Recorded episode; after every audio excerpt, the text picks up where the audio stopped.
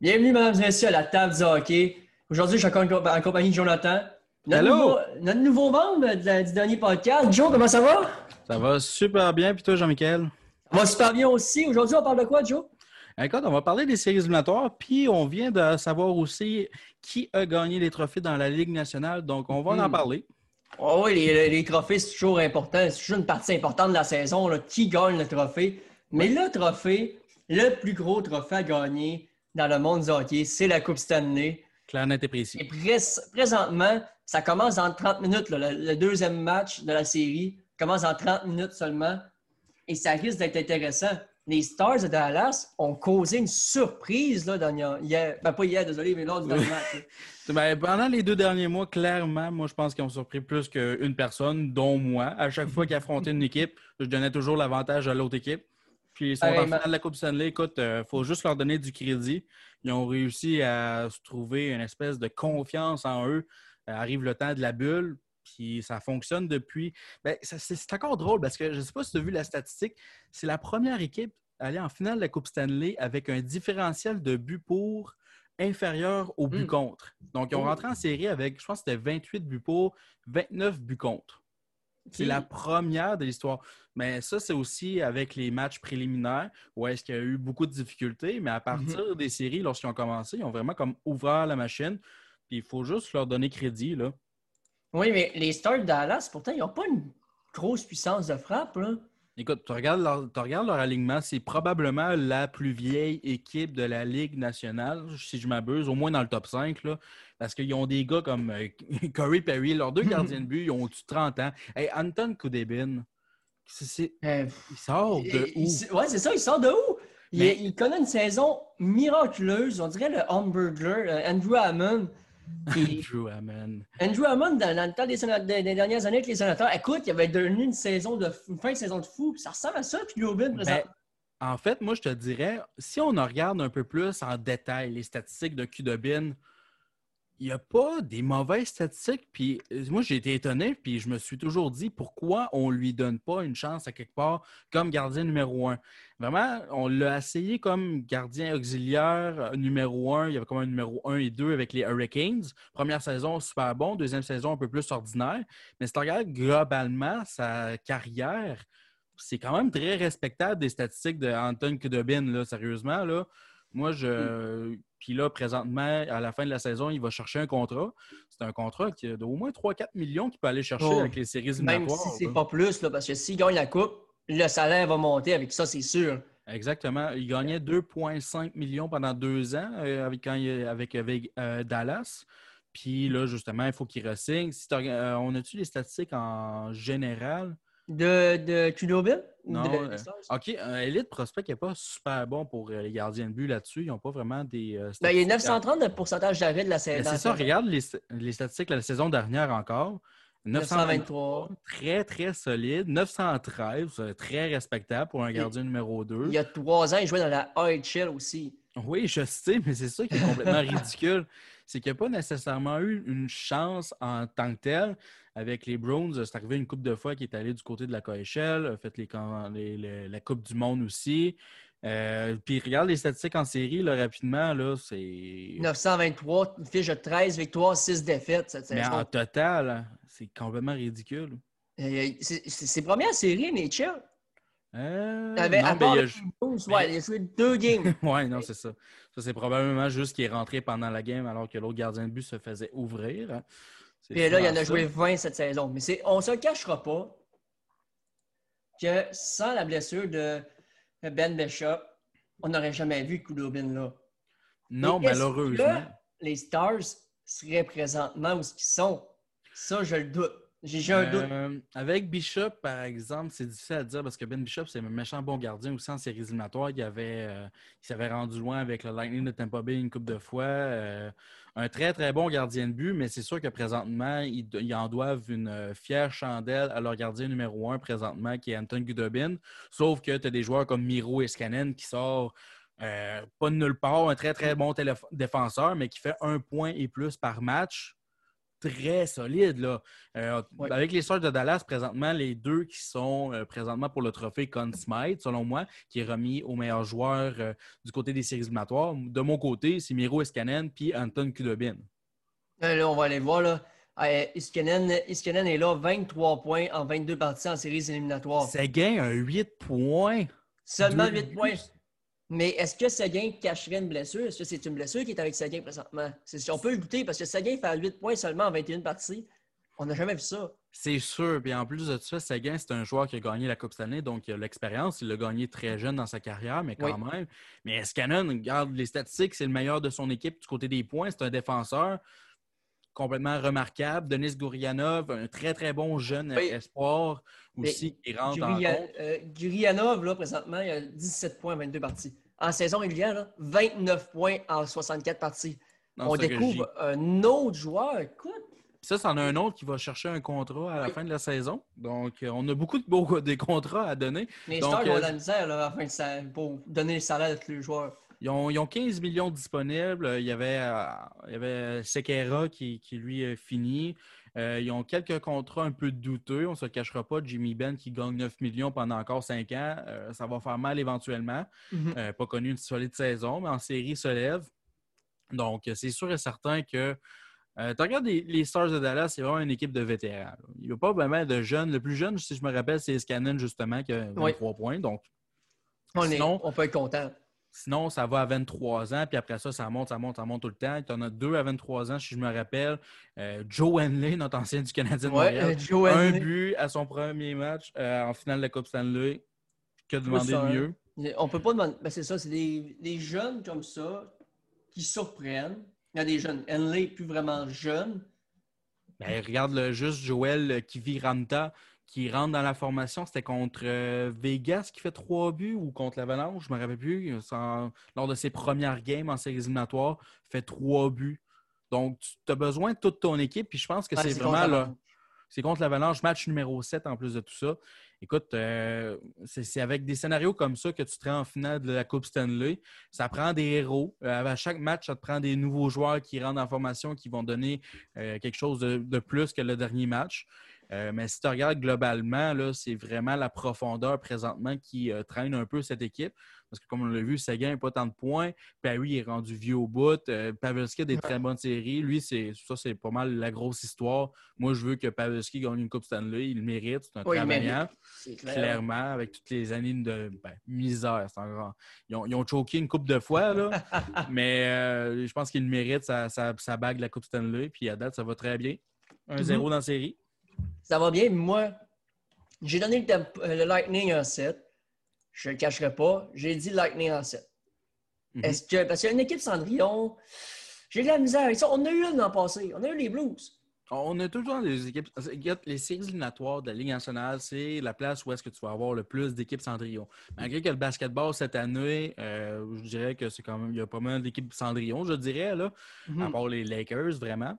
Mais euh, les, dans la Ligue nationale, c'est qu'est-ce qui fait la beauté du sport? C'est que tu as beau jouer 82 matchs. En séries éliminatoires, tu as fini euh, huitième équipe, euh, l'équipe repêchée. Tu n'as pas de problème. Il faut juste que tu travailles. C'est l'équipe qui va travailler le plus, qui est capable aussi de bien euh, faire avec des blessures, évidemment, que, qui, va, qui va se rendre loin. Puis présentement, les Stars de Dallas n'ont pas nécessairement beaucoup de blessures. Tu parlais peut-être de Seguin, mais encore là, il est capable de jouer, donc c'est toujours une menace. Euh, je pense juste à l'Avalanche du Colorado, justement, pendant leur affrontement, ont eu beaucoup de blessés. Donc, sans les euh, blessés, l'Avalanche, selon moi, l'Avalanche aurait gagné. encore là, c'est l'équipe qui va travailler le plus. C'est ça que je dis. T'as beau, as beau, beau avoir la meilleure formation sur la patinoire. Regarde l'année dernière, là, les euh, Lightning, de Tampa Bay, justement.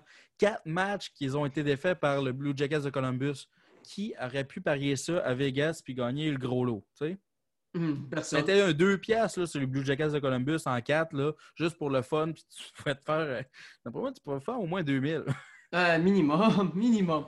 En 4, là. Écoute, euh, on voit les statistiques des gardiens présentement en série. On parle des Stars, mais les Stars, tantôt on a parlé de Ben Bishop parce qu'il serait là présentement? On voit ses statistiques. Trois parties en série, moyenne de but compte de 5,43. Ben, C'est énorme. Puis 844. Il n'a pas joué trois matchs en série. Présentement, cette saison, oui. Ah, cette saison? Oui, cette saison. Ah, ah, ok, ok, ok, ok. C'est vrai, il a, il a commencé puis il a été blessé. Mais c'est ça, mais après ça, tu regardes globalement, c'est sûr qu'il aurait pu se relever. Euh, ça, c'est les, les trois matchs, c'est dans les matchs préliminaires, justement, qui avaient eu des mauvaises Ouais. statistiques. En général, les Stars de Dallas, c'était la moins bonne équipe des équipes préliminaires. Mais après ça, dans un 4 de 7, ça peut changer. Ouais, parce que les préliminaires, c'est un match d'attitude d'attitude. Euh, Mais c'est sûr que les statistiques sont pas très, très belles, qu'on les regarde comme ça. Mais si tu regardes globalement la, la carrière de Ben Bishop en séries éliminatoires, excellent. Un très, très solide gardien de but.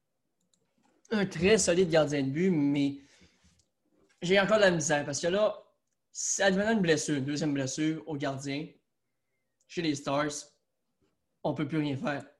On n'a plus Ben- de gardien de, de taille. En ça. général, Jake Ottinger, qui est leur remplaçant, c'est un gardien qui a joué dans la NCA, puis un des meilleurs espoirs du côté des gardiens de but dans la Ligue. Un excellent grand gardien de but. Euh, S'il pouvait avoir sa chance avec les Stars, moi, je pense qu'il pourrait devenir un, un excellent gardien numéro 2, puis éventuellement devenir un gardien numéro 1. si je me rappelle, je pense qu'il a 23 ans, donc encore du temps pour euh, 21. se développer. 21 Encore plus jeune que je pensais. Il est très, très jeune, très, très bon. 6 pieds 4, on peut voir sa carrure là, déjà là, jouer avec USC euh, moins de 20 ans. Euh, très bon gardien de but. Donc, euh, moi, je pense que c'est juste une question de temps. Justement, est-ce qu'on va donner le contrat à Kudobin à la fin de la saison? Je crois bien que oui. Personnellement, c'est Ouais, sûr, c'est sûr que oui. Moi, je pense que plus on va faire un mouvement lorsqu'arrive le temps euh, du repêchage d'expansion de leur Ouais. côté. Parce qu'il faut avoir le plus de gardiens possible parce que sinon, tu vas en perdre un super bon, c'est sûr.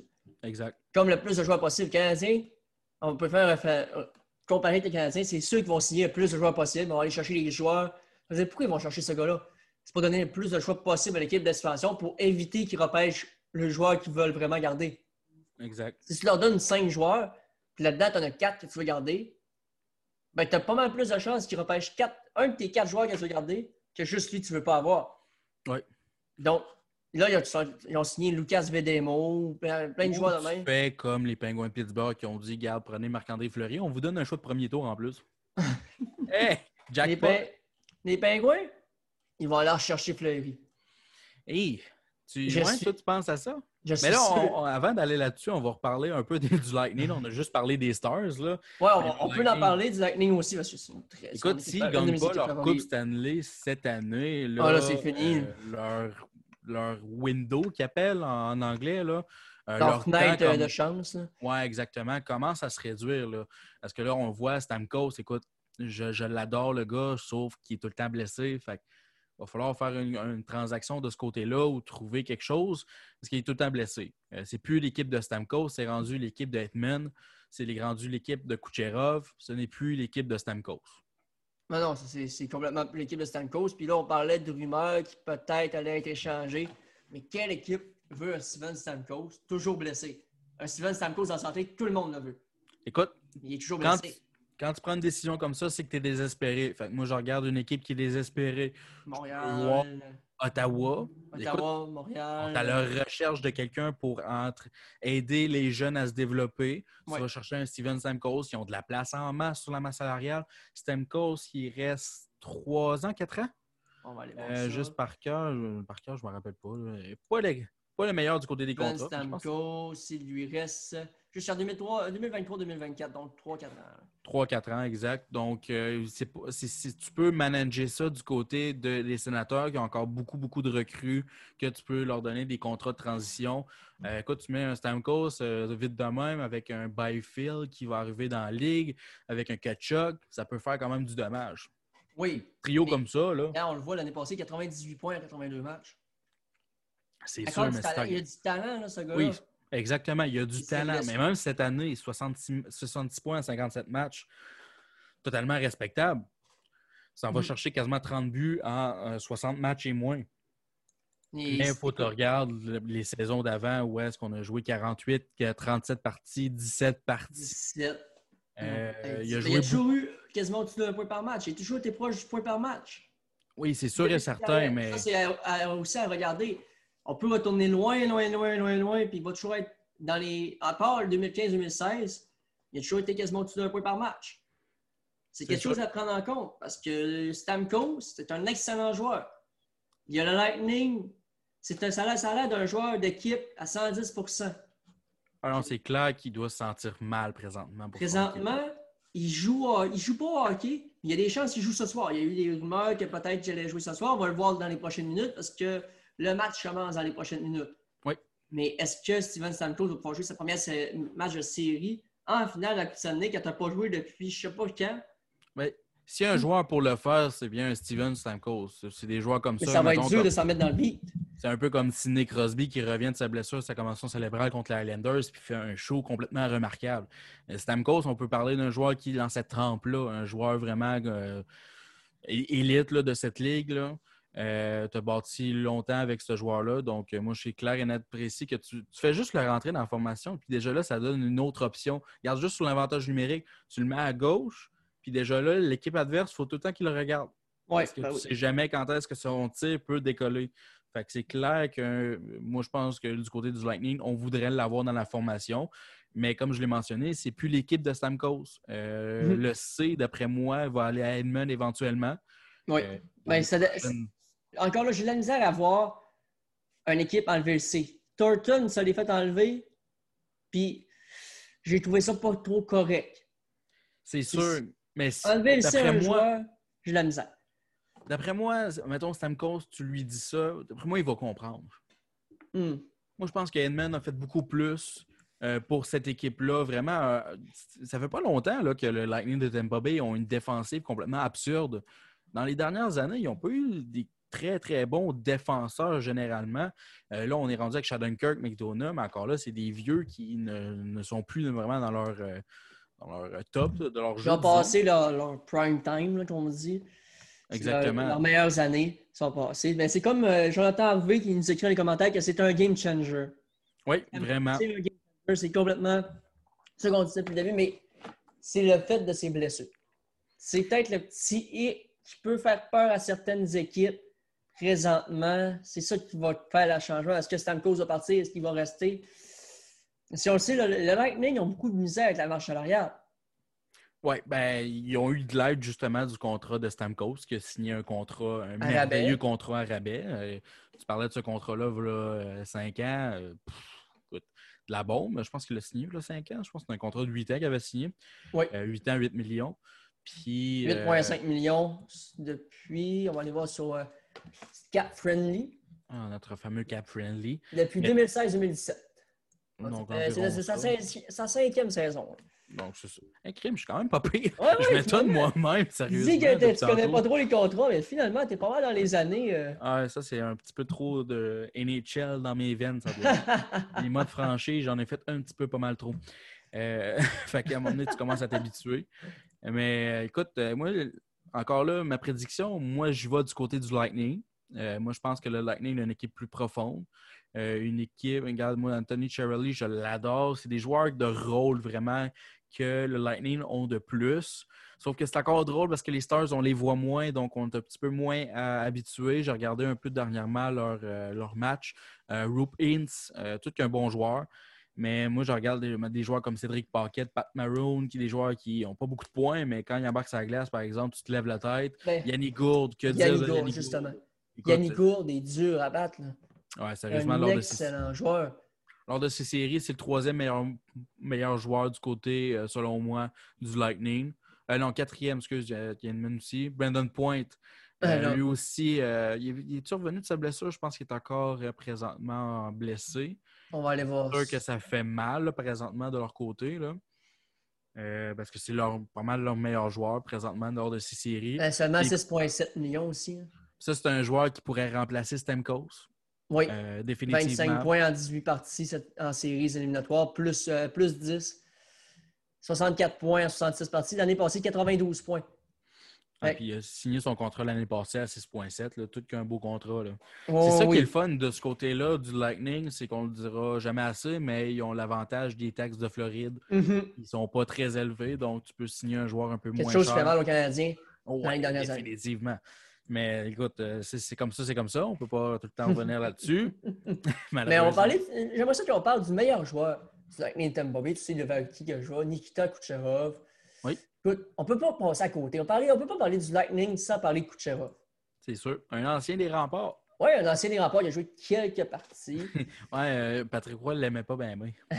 Ben, anecdote aussi, euh, ancien des remparts, l'une des seules parties qu'il a joué à Québec, un de, nos collègues, Félix Benz de la table de hockey, faisait, euh, comme, il faisait comme un passage pour que les joueurs passent à l'entrée. Oh, ouais. A failli le faire tomber. Oh, pas pire. L'anecdote de, de, la table de hockey avec Nikita Kucherov au rempart. Il se fait faire trébucher par euh, notre collègue Félix Benz. Donc, euh, c'est une anecdote, on le salue d'ailleurs. Et on parle de Kucherov. Écoute, moi, la seule affaire que j'ai avec Kucherov, là, son problème d'attitude. Ouais.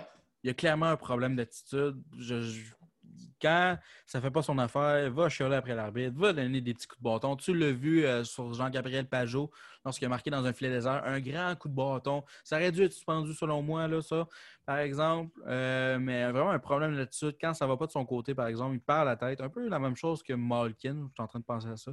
Un peu le, un peu le problème des Russes, euh, à quelques exceptions. Mais euh, il y a vraiment un problème d'attitude. Il faut que ça aille de son côté. Sinon, il va être frustré après lui. Puis après ça, tu vois que son jeu commence à changer un petit peu. Là. D'ailleurs, on va le voir là, d'ailleurs. ça, c'est. Ça, c'est... Pourquoi on ne l'a pas suspendu là-dessus? J'en ai aucune espèce Pour décrire ceux qui nous écoutent dans notre audio, Jean-Gabriel Pajot qui s'avance, on se fait accrocher par Kucherov, coup de bâton sur les jambes. Après ça, ça dégénère, dégénère derrière le but, le bataille générale derrière. C'est de la misère. Allez voir ceux qui nous écoutent en audio, allez voir ça. Parce que ça n'a pas de sens. Écoute, un jeune de même, de talent, qui pogne les nerfs pour ça, c'est de la misère. Un, coup de bâton sur un filet désert. Ça sert à rien, ça sert plus à rien. Là. Tu perds la game, arrête, arrête. Ça, ça, vaut tellement pas la peine. le fait que la Ligue a regardé cet événement-là a dit OK, ça c'est correct. On laisse ça aller. Je comprends que c'est les séries. Donnez-y un match. Juste un match. Mais encore là, c'est une mentalité du hockey que je comprends pas. Pourquoi? Parce que c'est des séries, on a le droit de moins sévir. Euh, euh, ben, de un, c'est parce qu'il y a moins de matchs. Il n'y a pas avoir moins de matchs. Tu as fait de quoi de pas correct, tu es suspendu, tu prends ce que tu mérites. C'est sûr. Pas enlever des matchs parce que c'est des séries. Dans ça, là, tu coûtes cher à ton équipe, ça va être ça, ta conséquence. Je, vais t'en donner le meilleur. Pourquoi, lors arrive le temps des trois dernières minutes, l'équipe qui a une avance euh, peut pogner n'importe quelle pénalité, tandis que l'équipe qui euh, se travaille pour euh, aller rechercher un but, eux autres, ils n'auront jamais pénalité. C'est, encore là, une fois, la mentalité du hockey. C'est, complètement incompréhensible que on est plus tenté à punir une équipe. On est plus tenté à donner moins de suspension parce qu'on est en série. Quoi? Tout dépendant du joueur aussi. C'est ça. Tu as fait de quoi de pas correct? Tu prends la même sentence, peu importe ce que tu fais dans la vie ou c'est quoi ton nom. Ça, c'est ma, ma, mentalité. Puis, je comprends pas pourquoi la Ligue nationale ne fait pas de même parce que tu es la plus grosse ligue au monde, OK? Tu as besoin de donner l'exemple aux jeunes. là, tu te dis que si tu es la vedette de ton équipe, tu vas prendre moins de pénalités. Tu vas avoir le droit de faire plus de gestes caves comme ce que Nikita Kucherov a fait. Puis, je comprends pas pourquoi. En plus de ça, euh, Kucherov en série est un récidiviste, by the way. Oui, La saison dernière avait eu une suspension pour un coup complètement disgracieux du joueur des Blue Jackets qui était à genoux, puis il s'en va lui donner une mise en échec à la tête. Écoute, Kadri avait eu combien de matchs pour ça? Puis on regarde Kucherov, qu'est-ce qu'il y a eu? Euh, le jeu, c'est pas mal similaire. Les joueurs, il y en a un qui est meilleur que l'autre, on s'entend là-dessus. J'ai mm -hmm. Kadri, sauf que je prendrais un Kucherov avant un Kadri. Juste un peu avant. Tu sais, choix juste avant. Ah, exactement. Je prends. Je... Ben, malgré que Gadri, cette année, a été complètement remarquable. C'est une affaire. On va aller voir discuter les commentaires. Jonathan Harvey, encore une fois, nous dit que Stamkos pourrait aller aider, selon lui, l'Avalanche Colorado, avec son expérience, faire passer ce club-là à un autre niveau. Je suis d'accord avec ce point-là, mais est-ce que l'Avalanche a l'argent. l'argent pour? Est-ce que l'Avalanche sont prêts à donner qu'est-ce qu'il faut pour avoir Steven Stamkos? Parce qu'un Steven Stamkos en santé, ça coûte très cher. Ça coûte très, très cher. Puis en même temps, tu qui du premier trio en santé de l'Avalanche Colorado? J'imagine qu'il faut que tu donnes quand même un bon retour aussi. Là. Euh, il a beau être blessé tout le temps, c'est sûr et certain que le Lightning de Tampa Bay ne le laissera pas partir pour un, choix de septième ronde considérable. Euh, c'est sûr que tu regardes l'Avalanche Colorado présentement, ils ont beaucoup de masse salariale, ils sont même en dessous du plancher, arrive le temps de l'été, 22 millions. 22 millions. Sauf qu'ils ont des joueurs comme Tyson Jost à signer, euh, Nishkushkin qui a connu une très bonne saison cette année, excusez. Euh, très, des, des, joueurs qui ont aidé cette année vont demander des nouveaux contrats. Il faut aussi te regarder du côté de Karl McCarr qui va être dû euh, l'année d'après. Grabowski cette année. Euh. Exact. Fait moi, je pense pas vraiment qu'il y a une place pour lui. Puis encore une fois, moi, je pense que l'Avalanche Colorado, la place où est-ce qu'il faut aller chercher, c'est un gardien de but. rien contre Philippe Grubauer. Malheureusement, les blessures n'ont pas aidé non plus dans sa cause. Mais je pense qu'un défenseur, c'est plus urgent qu'un joueur comme Steven Samkos. Euh, ça serait remarque que la défensive de l'Avalanche est dure à battre. Très, très dur à battre pour moi. On va, parler des, on va parler des, des trophées tantôt. Oui. On a, eu une, on a eu meilleur recrue. On a Samuel Girard qui est très, très, très, très, très mobile. Euh, Zadorov qui est capable d'aller donner des bonnes mises en échec. Grave qui m'impressionne cette saison. Ancien des remparts. Oui, c'est vrai. Ancien de la GMQ et des remparts. Oui on a une excellente défensive. L'Avalanche, tout ce qu'il leur manque, c'est un excellent gardien de but. C'est sûr que je regarde la défensive. moi, je trouve que c'est solide, sauf qu'il y a peut-être on pourrait aller chercher un défenseur élite. C'est sûr que Karl McCarr va le devenir, ce défenseur élite-là. Euh, mais du côté défensif, tu sais, Eric Johnson, il est pas. Il est correct, mais il n'est pas tant solide que ça. Là. Eric Johnson, du côté de Tampa Bay, ça joue sur la deuxième, troisième paire. Ouais, on voit en plus le salaire qu'il demande. Il est à 6 millions. Ben, c'est sûr qu'on Brian Byram qui va arriver. Moi, du côté de l'Avalanche, je pense que je garde mes jeunes puis je travaille avec ce que j'ai parce qu'on a encore un beau futur. Parce on pourrait tenter de peut-être changer Byram. Si on va chercher Stamkos, c'est qu'on va donner un jeune, jeune prospect qui va devenir assez bon dans les, dans les années futures. Je ne donnerais pas un Byram, par exemple, à Stamkos. C'est toi, tu donnerais. Tu as, les jeunes qui s'en viennent. Tu n'as pas grand-chose de, de moyen, si je peux dire. Tu sais, aurais pu faire trois, mettons, deux, trois, bons, trois moyens joueurs. Tu souhaitais du Canadien, on pourrait donner, mettons, un, Romanov. Tu sais, je donne pas, je donne pas de, de trade. Là. Je ne veux pas donner ça pour que le monde dise, ah, ça n'a pas d'affaire ton trade. Mais je donne un exemple. Je pourrais donner un Romanov, un Fleury, puis un autre prospect, mettons, un Payling. Ça n'arrivera jamais. Mais ce serait plus possible que de donner un Byron pour, pour euh, Stamkos. Écoute, moi, je suis l'Avalanche du Colorado, je ne vais pas chercher Stamkos. Moi, je trouve que ça, ça fait. Je trouve que ça ne va pas fitter avec ce que tu es en train de faire présentement du côté de l'Avalanche du Colorado, qui est un, euh, pas une reconstruction, mais c'est comme revamper un peu l'équipe. Écoute, tes trois meilleurs joueurs là, présentement, Landeskog, McKinnon puis Rentenen. Le plus vieux, c'est Landeskog, il a juste 27 ans. Fait que tu mm. peux faire encore 4-5 euh, ans avec ces trois joueurs-là assez facilement. Euh, fait que moi, je dis, tu vas chercher un gardien de but, puis tu es rendu une équipe élite. Mais il manque pas grand-chose. Braden Olby est disponible. C'est ça, Braden Olby. C'est qui d'autre qui s'en vient? Euh, ben, Rangers. Ouais, les autres. Est-ce que, est que, tu sais vers qui que je m'en vais? Le King? Le, ben, le, King, pour un an. Vieux. Le, pour King, un an. le King est rendu à 42. Tu le signes un an?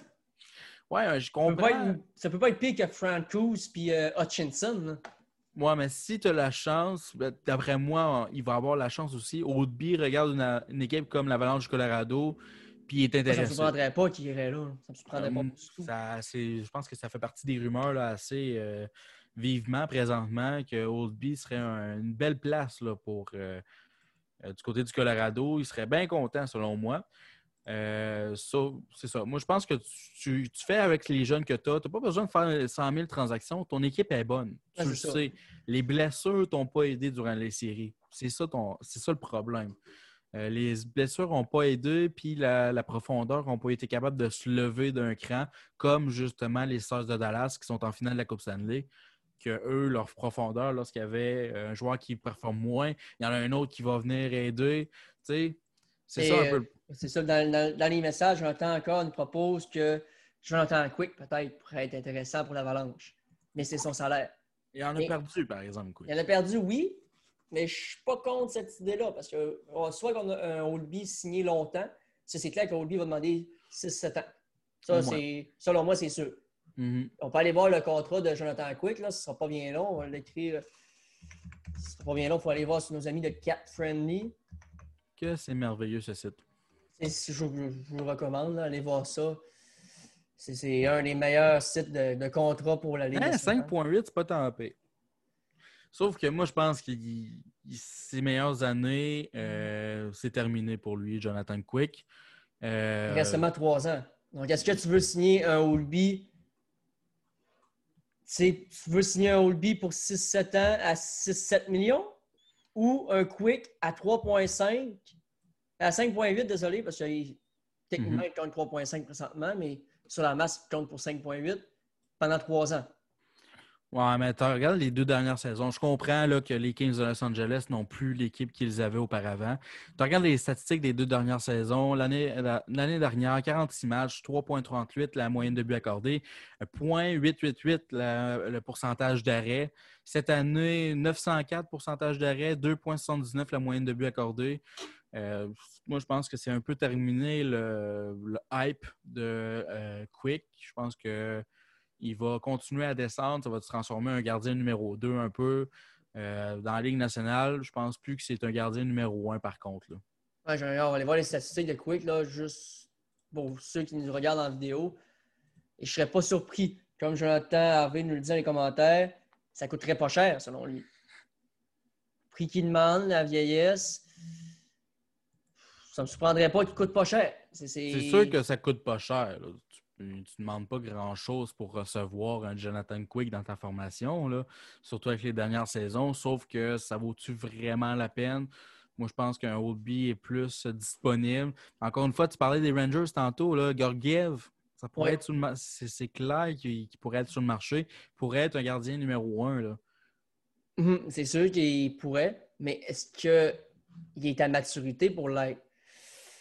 J'ai un petit peu de misère à croire ça. Encore une fois, l'Avalanche, de leur côté, ils n'ont pas besoin justement de euh, gagner immédiatement. Ils ont encore beaucoup d'années devant eux avec leur euh, noyau de joueurs pour gagner la Coupe Stanley. Donc, moi, je vais avec un Gorgiev, tu bâtis avec ça devant le filet, puis tu attends que les jeunes aussi se développent, comme Bowen Byram. Ça, ça va être euh, parfait avec un Cal, un Cal McCarr, là, sérieusement. Mais je verrais bien Byron avec Sam Girard sur le même paire. Ils sont pas gauchers les deux, par contre. Euh, Byram, il est droitier. Mais Oui, moi, gaucher? même, moi j'aime, mieux- j'aime ça jouer un gaucher avec un gaucher. Un qui va être bon pour le tir. Byron, il a un bon tir. C'est clair, mais Girard aussi un très bon tir. Fait que moi, je le mettrais. Moi, je pense que Byram est un petit peu plus solide défensivement. Fait que tu le mets avec justement un joueur comme Karl McCarr qui n'est pas encore complet défensivement. Puis tu vas avoir une paire qui peut durer pendant huit ans. Oui, c'est sûr. Euh, on, va aller, on va aller voir notre euh, collègue Simon Tremblay qui nous rejoint. Ce ne sera pas bien long. En direct de où, là? En direct de, de chez lui. Attends, ce ne sera pas bien long. On va lui dire. euh, on va lui demander si tout est prêt pour lui. Il m'a dit qu'il vient d'arriver. Devrait être prêt pour euh, nous rejoindre, parler de la finale de la Coupe Stanley. On parlait des. Et puis en passant, Ouais, là, vas-y, vas-y. euh, les Stars de Dallas, là, je ne sais pas si vous vous rappelez, durant la saison, euh, c'était Jim Montgomery, Montgomery Oui, oui, Euh, oui. leur coach numéro un, ben, leur coach en- le coach en chef, subit, ben, dans le fond, comme été passé pour. C'était des tests d'alcool, si je me rappelle. En tout cas, il y avait un problème d'alcool. A Mhm. été euh, complètement retiré de ses fonctions. Je pense qu'il s'est retrouvé un poste là, dernièrement. On a envoyé Rick Bowness devant, euh, en arrière du banc. Puis sérieusement, le travail qu'il a fait avec cette équipe-là est quand même remarquable. Parce que Oui. même en saison, les Stars de Dallas, moi, j'ai trouvé pas menaçant, pas en tout. Pas pour une Moi scène. non plus. Pas pour une Salut les scène. amis, Bon salut matin. Simon, salut Simon. Comment ça va? ça va bien vous autres? Ça va Ça super va bien. super On parlait, euh, Simon, on parlait un peu de la possibilité que l'Avalanche irait chercher un joueur, un gardien. On a parlé des Jonathan Quick. Un peu qui aurait pu être une possibilité pour eux, vu que c'est seulement 3 ans, 3 à 5,8. À la place d'aller signer un, un Oldby pour 6-7 ans. Donc, ça, on a parlé euh, d'un peu de tout, là, la, la Ligue nationale, présentement, euh, des finales qui jouent, euh, qui commencent, qui ont commencé présentement. On va surveiller le score pour vous, mesdames et messieurs. Ça doit être l'avant-match encore, j'imagine. On va aller suivre ça de près. Mais écoute, on parlait de la- de l'Avalanche, on a parlé des, des- du Lightning. Mais le Lightning, il y a un joueur qu'on n'a pas beaucoup, beaucoup parlé. Puis je l'adore. C'est un petit faible pour moi. C'est Yannick Gourde. Yannick On- Gourde, là, c'est un joueur complet qui a explosé dernièrement. Écoute, il a, il a joué dans la Ligue américaine encore il y a trois ans. Puis il a passé de la Ligue américaine à 64 points dans la Ligue nationale. Écoute, il a passé son temps dans la Ligue américaine entre la Ligue junior majeure. Euh, il n'a pas été repêché. Euh, donc, a dû travailler du côté de la Ligue américaine avec les Sharks de Worcester. Dans la East Coast aussi. Oui, il a joué aussi dans la East Coast. Il était excellent du côté de la LHMQ. 124 points sa dernière saison avec les Tigres de Victoriaville. Mhm. Mais encore là, il a dû travailler. Euh, puis, écoute, comment il joue présentement ces éliminatoires, ça démontre son caractère qu'il a, euh, définitivement. Mm. Et- Mais le Lightning sont Vas-y. bons pour développer des, des- des gars comme ça. Il y avait Jonathan Marchessault avant qui est parti ensuite, après en Floride, puis il a, il a explosé en Floride. Mais écoutez, Martin Saint-Louis au début, là, c'était pas un gars qui avait jamais été repêché. Puis euh, je compare pas Yannick Gourde à, Mar- à Martin Saint-Louis du tout. Sauf que le Lightning, je sais pas qu'est-ce qu'ils qu'est-ce qu'ils mettent dans leur, euh, dans leur café ou dans leur, dans leur bouteille d'eau, mais euh, ils doivent Moi, avoir un ingrédient spécial. Personnellement, je pense que Julien Brisebois a un gros rôle à jouer là-dedans. Oui. C'est un gars qui adore la LGMQ, euh, aime repêcher dans la LGMQ, aime développer des jeunes aussi. Puis comme tu l'as mentionné, euh, Audi Marchessault est un autre bon exemple. là. Euh, même euh, Cédric Paquette, écoute, personne ne le voyait comme un joueur de quatrième trio sur n'importe quelle équipe de la Ligue nationale. Il y a Alex Barré-Boulet aussi. Ouais, exact. Mais il n'est Euh, pas encore rendu là. Barré Boulet, pas encore. Il a joué une coupe de match, par exemple?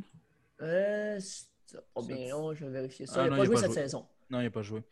Mais tu sais, ça, c'est un joueur qui est présentement avec le crunch de Syracuse euh, quasiment un point par match. Donc, c'est une option pour eux autres dans le futur, définitivement. Mhm. Mais tu sais, comme, comme on me dit dans les commentaires, là, le personnel de développement du Lightning et Tampa Bay a beaucoup à voir là-dedans. On a tellement un bon staff. Désolé, du- ben, un bon. euh, Un bon. euh, Je cherche le terme en français. parce qu'on va utiliser le Un staff. Ben, ben, le staff, là, on va dire ça de même. là, vous comprenez ce que je veux dire. On a tellement un bon staff du côté du, Light- du Lightning que c'est tellement dur. C'est- C'est la formation de rêve de chaque équipe. là. On veut des, des- du, du personnel de même dans chaque équipe. Là. Je sais pas ce qui sera votre avis, les boys. là. on fera pas un. On partira pas là-dessus, là, mais écoute, les Québécois qui sont là-bas, on va les nommer Yannick Gourde, euh, Alex Killorn, Cédric Paquette. Déjà là, c'est trois joueurs qui ont un rôle assez important. Ils n'ont pas vraiment de défenseur, gardien de but. Mathieu Dans leur système, euh, ben oui, c'est ça exactement. Présentement, il est dans la Ligue américaine. Mathieu Joseph, euh, ils ont donné Sian dans la Ligue américaine. Alex Barré-Boulet, Otto Stumpy, euh, pas un Québécois, mais un joueur dans la GMQ. Gabriel Fortin aussi qui est là. Euh, donc, tu peux voir vraiment l'influence qu'ils ont euh, du côté lorsqu'il y a le temps de- des repêchages et même euh, d'aller chercher des joueurs dans la Ligue américaine comme Yannick Gourde qui n'avait pas vraiment sa chance, puis de leur donner des chances. Comme tu dis, c'est Julien Brisebois qui est là. là. Ils sont Ouais. rendus avec Mathieu Darche aussi, qui est dans la haute direction. Je pense qu'il est directeur général adjoint.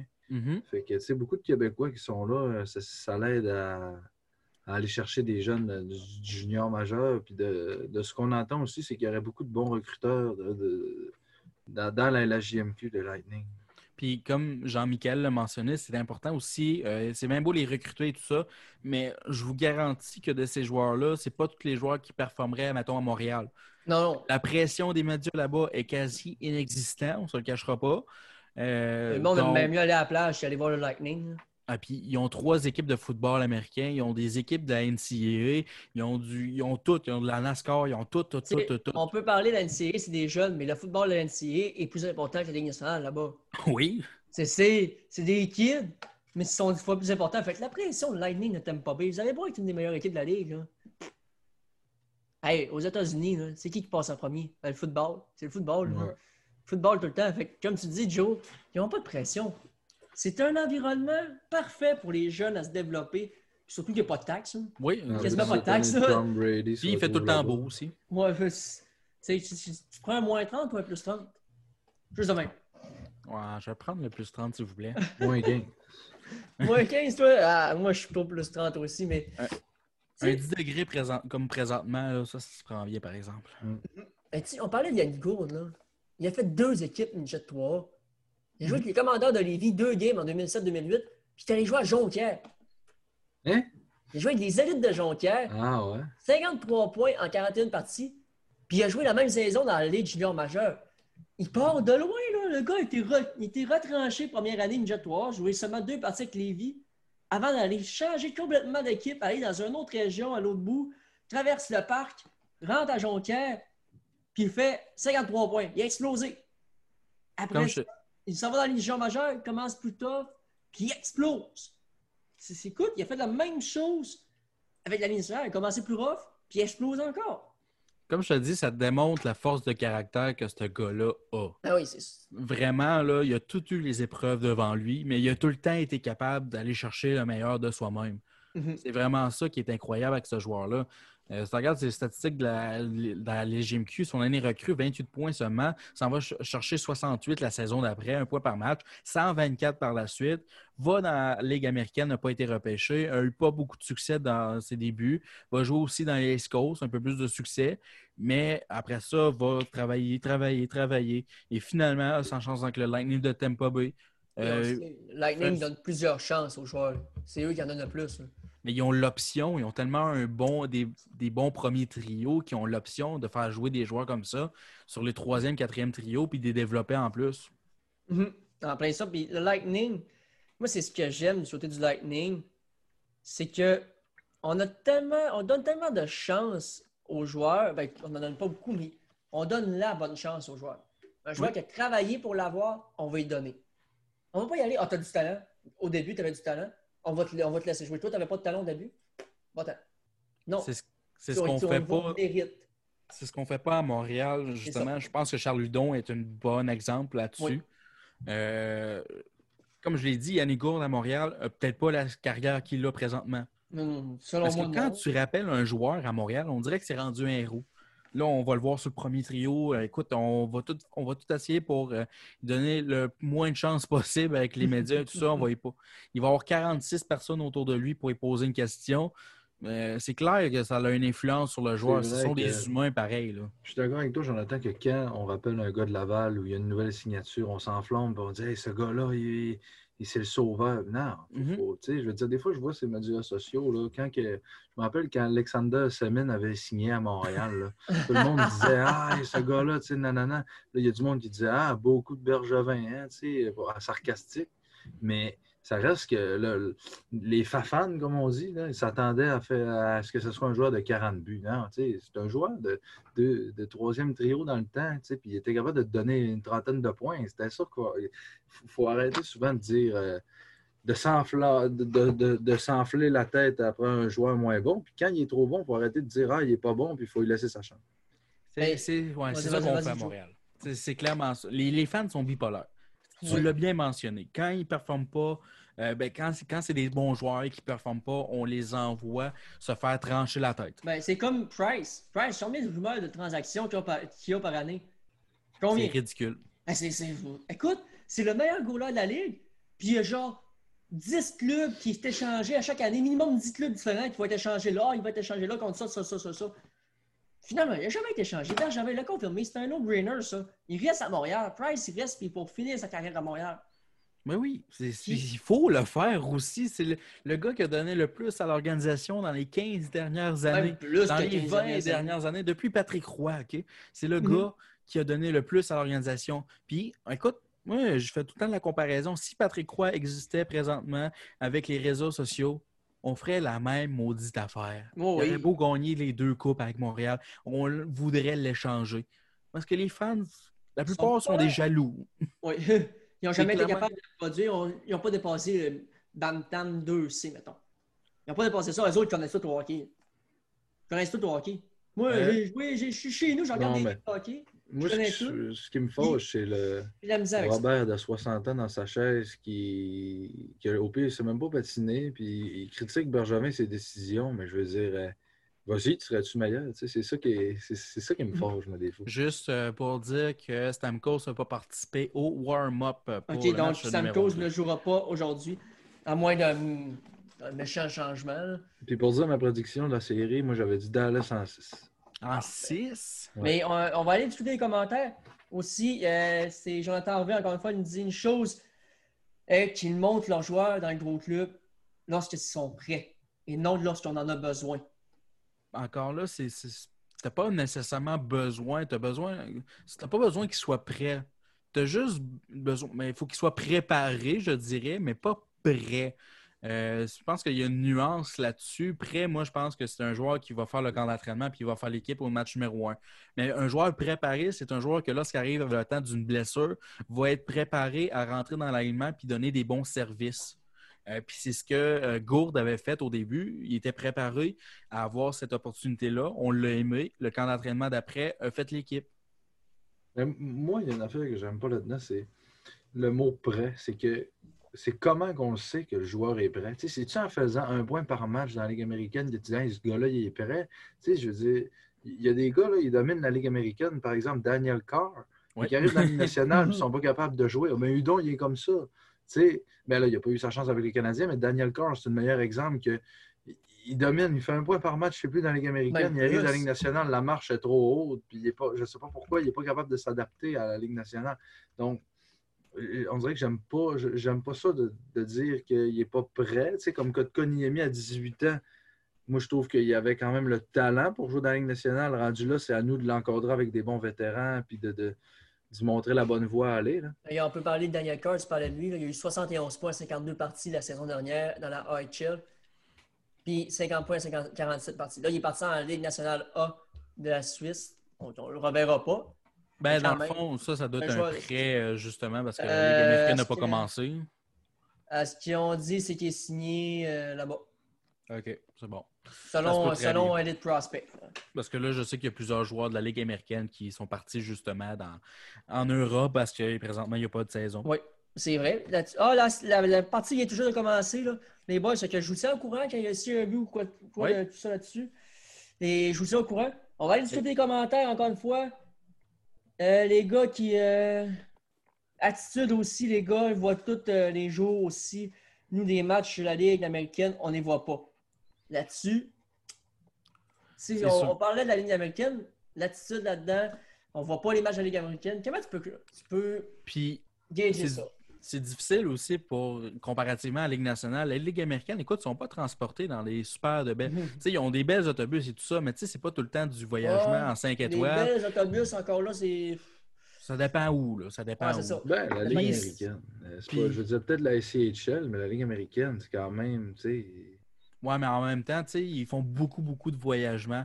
Euh, justement, on regardait la carte, là, comme je l'ai mentionné la dernière fois. Vancouver, leur club école, il Ouais. est en New York. Ça, c'est con. Ils font beaucoup, beaucoup de voyagements. Justement, quand tu veux rappeler un joueur là, du côté de Vancouver, c'est compliqué, là. Même Calgary, là, là, là, je pense qu'il est en Californie, leur club école. sais, c'est à euh, Stockholm. Ouais, c'est ça. Ça, c'est- c'est c'est- c'est vraiment bizarre. Tu sais, t'as- t'as Montréal qui est à Laval, t'as Toronto qui est à Toronto, t'as Mais la Ligue euh, c'est ça. Qui est à Winnipeg, mais pourquoi Vancouver, ça serait pas à Victoria, tu sais, à côté, je sais pas. Et là, les boys, on s'est égaré un peu du sujet. Mais on va revenir un peu plus sur. Un On a parlé du Canadien, on a parlé des joueurs d'anciens Canadiens. Puis on va parler encore une fois d'un ancien Canadien. Parce que, tu sais, on est au Québec, on n'a pas le choix de parler d'un ancien du Canadien. Radulov. Ah non, on va y revenir tantôt. Sur moi, je vais y aller avec euh, le Lightning, qu'on reste dans le terme un peu. Non, pas Michael. Michael Sergachev. Écoute, moi, je suis Je impressionné. du-. Moi, j'ai j'ai été tellement impressionné du développement qu'il y a eu. La transition de ce qu'on a vu à Montréal comparativement avec les, euh, le Lightning de Tampa Bay est complètement remarquable. Encore une fois, moi, je pense que ça a vraiment aidé le fait qu'on a zéro pression du côté du Lightning de Tampa Bay pour développer nos jeunes. Euh, Puis en plus de ça, il y, a, il y du chien dans son jeu. Ça, Oh, c'est oh, oh, l'affaire qui m'a plus étonné de son côté. C'est qu'il y a beau, il y a un flair offensif, ça on le voit. Il y a presque 40 points à chaque saison. Mais il y a du chien, il va travailler en avant du filet, il va donner des coups de bâton, il va tasser le monde en avant du filet, puis il va travailler dans les coins. Mhm. il, il est là. C'est contrairement à lui contre qui on l'a échangé. Je à droite. il va-tu dans les coins? Non. Il Non. va pas. Il ira jamais. Il a peur. Il a peur d'aller dans les coins. Sergachev, il, se va, il, a même dra- il a même lâché les gants contre Shea Weber. Hey, faut Il a eu le dessus. chien Un peu. Faut il y a eu le dessus sur. Weber en plus. Hey, moi, là, je te garantis que Weber jette les gants devant moi pour venir se battre contre moi, je me pisse dessus, c'est sûr, c'est sûr. Écoute, je me pisse dessus, là. Je- je- Weber, il a jeté les gants, il s'est défendu, puis il a mis Weber à terre. Oui. Ouais! Non, mais il est très physique. C'est l'aspect du jeu qui m'a plus étonné de son côté. On savait qu'il avait un flair offensif. On Mhm. savait que défensivement, il est quand même très respectable. Sauf que le côté physique, j'avais aucune idée de ce côté-là. Moi, euh, mon opinion sur Sergachev, je pense que c'est la même que Bergevin a eu. C'est pour ça qu'il a dû l'échanger. Hein. J'en dirais que je, je l'aime pas, ce défenseur-là. Je sais pas pourquoi, là, mais Peux-tu nous Euh, expliquer- Essaye de nous trouver une raison pourquoi tu l'as c'est pas. Bergevin, l'a échangé, mais euh, j'aime pas sa- sa- son côté qui, qui est sur la glace. Oui, il fait des points, mais on dirait qu'on le voit pas. Edman, on le voit, on, le voit tout le temps. Il est là, puis il joue, puis il est vraiment dans la game. Mais Sergachev, il fait des points, mais il est discret. Je sais pas comment expliquer ça, mais c'est pas le genre de défenseur que j'aime. Moi, je pense pas que ce soit un défenseur qu'il va changer une game à lui tout seul. Sauf que c'est un genre de défenseur que tu veux avoir sur ta première paire, qui est solide, qui est constant. Il a beau pas faire euh, le plus d'affaires sur la patinoire que tu peux voir, sauf que c'est les petits détails, moi, je trouve qu'il fait, Mhm. qui est vraiment impressionnant. C'est les petits détails. Il panique pas avec la rondelle. Euh, très rare. Si tu le vois pas, là, Simon, ça veut dire qu'il fait pas bien ben d'erreur non plus. Ouais. On s'entend là-dessus? Là-dessus, Ouais. je te donne 100% raison parce que Sergachev, le nombre d'erreurs qu'il a fait dans toutes les séries, écoute, tu peux quasiment y compter sur le doigt d'une main. Ouais. Écoute, j'ai j'ai regardé une coupe de game. Il est pas parfait, là, mais. Non. Damn! Quand tu, sais, regarder la game avec quelqu'un qui joue la game, ça t'apporte un autre angle de vue. J'ai regardé la game avec mon cousin un moment donné, puis il donnait des aspects. Hey, J'avais jamais remarqué ça. Com- Comment il fait?